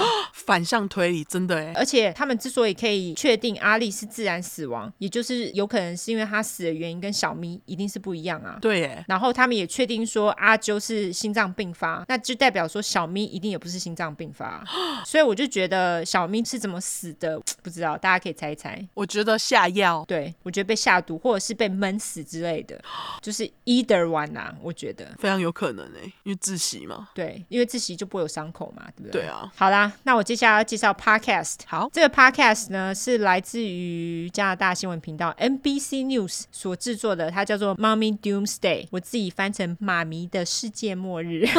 好，主持人他是 NBC 的老牌记者，他叫做干，我居然没有把他的名字也写下来。他的声音就是会让你一开始听得很出戏，可是最后就会听进去了。对，哦，他就是 Keith Morrison， OK，就像你说，一开始会很出戏，因为他实在是太像在讲童话故事了。真的，他就是那种你去看电影的时候，有时候会有一个老人旁白，他会讲说很久很久以前的那种声音。啊、真的，总之，他访问了非常多案件相关人物，有很多都是我今天有介绍的人，但就是除了已经去世的人之外，他基本上都有访问到。他还播了很多刘丽跟警察还有小满之间的谈话内容。我听那个刘丽讲话，我真的觉得你这个人实在太恶真的，我就觉得你在假，这个是非常精彩的 podcast，大家有机会可以去听听，非常推推。对，因为有他真人在那里夹，对他真的实在是太假了，我听我就觉得你这个人为什么可以这么恶？真的。之后如果有机会的话，再跟大家 update 一下这个案件。好，晚安，晚安。辛苦你了。很长，十二页，快要死亡了。他们真的很复杂，我那个虽然是提消，但是就是杀了三个人。他们还自己认罪了嘛，对不对？哦，对他们自己认罪，但是他们也自己讲说，哦、我们只要讲加州的，我就觉得干好贱哦，哦，真的很贱呢、就是有什么好不讲的？做错事就认罪啊！对啊，你讲三个跟讲一百个有差吗？你说还是要去做啊，我说要快要死，拜托，赶快死一死！而且刘丽跟那个谁缺德两个人都还很年轻，我就觉得，呃，我觉得缺的超恶的、欸，他长得超恶的，好不好？然后我觉得他们两个是绝配、欸，刘丽，我觉得她有点姿色，我可以理解为什么男人会喜欢她，可是我无法理解是为什么刘丽会喜欢缺德，她长得超级丑。他真的长得超级丑，他真的就是长得就是像那种那种电影，算了，我不要讲， 再来我在 fat shaming。总之就是丑，我只能说她长得就是恶跟丑，就这样。对，你们可以去找他们那个在夏威夷尔南缺德弹乌克丽丽，然后刘丽在旁边跳草裙舞的图，你真的会想要打死他们， 那个照片我会放，你真的会想要打死他们，你就觉得干，你把两个小孩杀了，然后你在那里给我跳草裙舞，在跳三小真的。反正两个小孩也许不是仅有他们手杀，也许是阿丽杀的，哦。可是就很有可能是他们叫阿丽去杀的，所以我就觉得他们实在是太恶了，啊，对耶，有可能是阿丽杀的哎，应该是他杀的啦，因为毕竟他是妹控嘛。哦，像是他之前已经去攻击阿啾了，小咪之前不是有一个面罩人拿气弹枪想要攻击他，嗯，你觉得那也是他哦？我猜应该也是他。哦，干他，但是他现在死了。对，就是因为他死了，整个死无对证，你知道吗？警察也没有办法去问他任何事情啊。对啊，而且就是如果 J J 跟小丽都是他的话，那搞不好其实那个谁，这两个贱人刘丽跟缺德，他们就可以把这件事情推到已经死掉的阿丽身上，反正他也不用坐牢啦。没错，就是这样子。哦，拜托不要但是他们的尸体是埋在缺德的土地上， ，OK，所以他可能还是会被判刑，只是谋杀罪可能就不成立。这很 bullshit，欸你就会觉得气到爆炸，可是你能怎么样？真的。我当时其实我还是想说，哎，这是什么案子？然后可是后来我看到那两个小孩的脸，我马上就哦，是他们，对，因为他们那时候真的是整个报道报的非常凶啊，几乎全美国的人都知道他们。他们好像是在史上算是最有名失踪的姐弟应。该说近代来说吧，他们算是非常有名的儿童失踪案件。对，啊好，那接下来你要来讲，哦，我的宿醉故事哦吗？那天直播真的很疯哎、我那天直播真的很疯，因为我真的超醉。其实是因为我混了那个啤酒跟玫瑰酒，而且我没有照计划喝。 就是你知道喝酒的时候，其实你要从低的喝到高的，你不能就是喝高的然后降到低的，哦，真的吗？，对，不然会 fucked up。就你要循序渐进。哦，原来是这样子啊、对，然后我先喝了九点五趴，然后再喝了一大堆六点五趴。哦，结果你第二天就吐到不行。 那天晚上我真的是在跟你讲说我要去看伐木工玩，然后照了几张自拍照之后， 我还自拍，觉得照自拍照好笑，我自己还不记得。自拍傻小，我自拍自己，然后拍一拍就倒在地上。从那段时间到 Michael 回家的时间，我对那段时间的记忆都很模糊，我只记得我我吐了。那总之，我就倒在地上睡着了，而且我还不记得我倒在哪里，是隔天 Michael 跟我讲我才知道、欸。哦，真的假的？我是这么醉哎、天哪，你真的很醉耶！对啊，然后结果那天他回家，然后我想说，我应该是先睡了，还是洗澡，还是怎样？然后他就跑去上厕所，然后出来就想说奇怪，他怎么都没看到人？ 结果就走到客厅，就看到我倒在地上。 他说我的脸非常的惨白， 嘴唇都是白的。 然后结果他就叫我起来去洗澡，嗯，晕晕沉沉的，我就我就、哦、什么这样，然后我就跑去洗 澡，然后洗澡的时候我才发现，诶，我头发上有呕吐物诶。 然后我那时候其实，在浴室里面还在东倒西歪，因为太醉，嗯很难站直洗澡，头发上面有有点干掉的呕吐物，有点恶 心。然后我就在那里洗洗洗不掉，洗超久，然后他就走进来，就拿了一把梳子跟我说：“你要不要用这个？”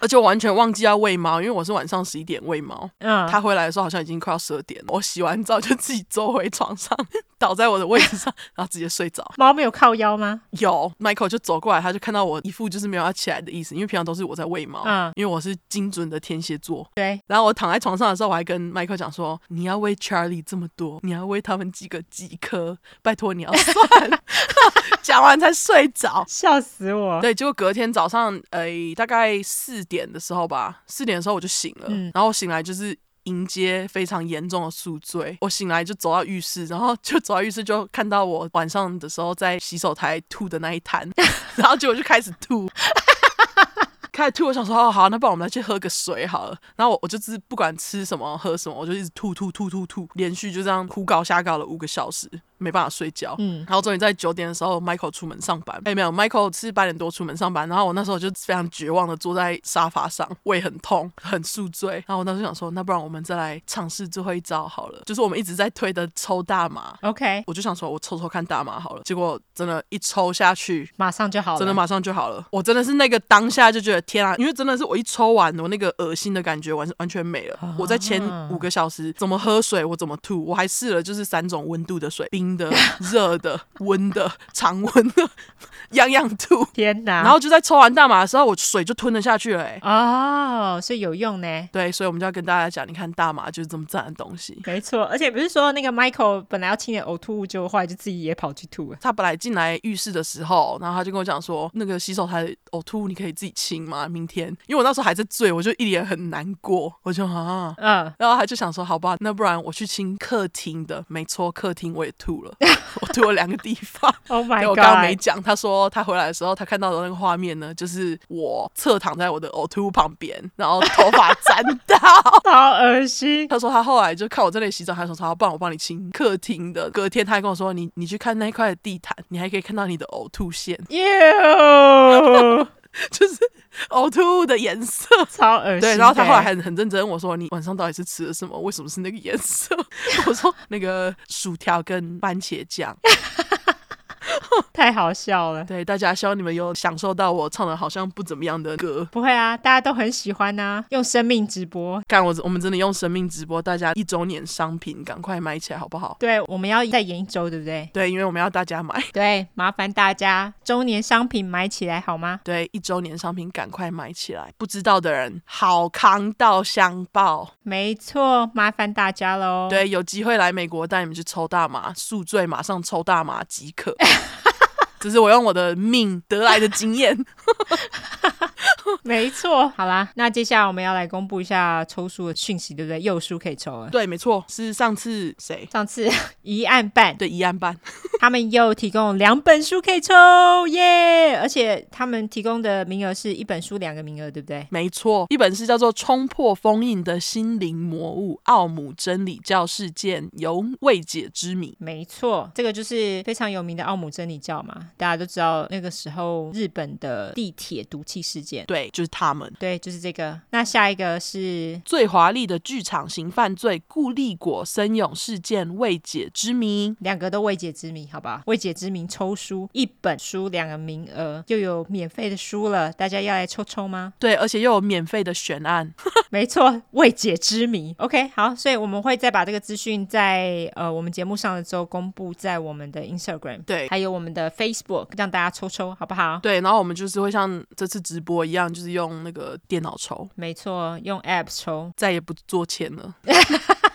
然后我发现我们证书的页面啊，被按赞比我们周边商品按的多，是怎样？大家怎么真那的么鸡现实掰？哎，太现实了吧？太鸡掰了。好啦，情有可原啦，情有可原。但大家麻烦多多支持我们的周年商品，好吗？没错，那证书就希望大家抽到喽。对，那最后我们的社交软体社交软体的话，就是脸书跟 Instagram，就是直接搜寻“出快”出来的出，十块的块，后面就是 True Crime T R U E C R I M E。如果你是想搜寻英文的话呢，就是两次 True Crime T R U E C R I M E T R U E C R I M E。没错，大家如果喜欢我们的话，就麻烦 follow 我们喽。哦，对对对，然后购买周年商品的那个网站呢，我们会附在附注里面。然后如果你再找不到的话，就请到我们标题连接去点选，第一个就是了。没错，我们非常贴心，好吗？好，还有五星订阅，对，五星订阅加留言，还有投内，还有拉下线，对，尽力而为哈，大家。麻烦你们了。然后疫情加油，我知道又在延长了，没事啦。不过不是已经有稍微松绑了吗？对，有稍微松绑了，但是还是在三级啊。可是现在台湾一天的疫情就二十几个哎、你知道上次我朋友呛我说，你必须参考，那只能参考，那不准。，每个国家都是参考啊对啊，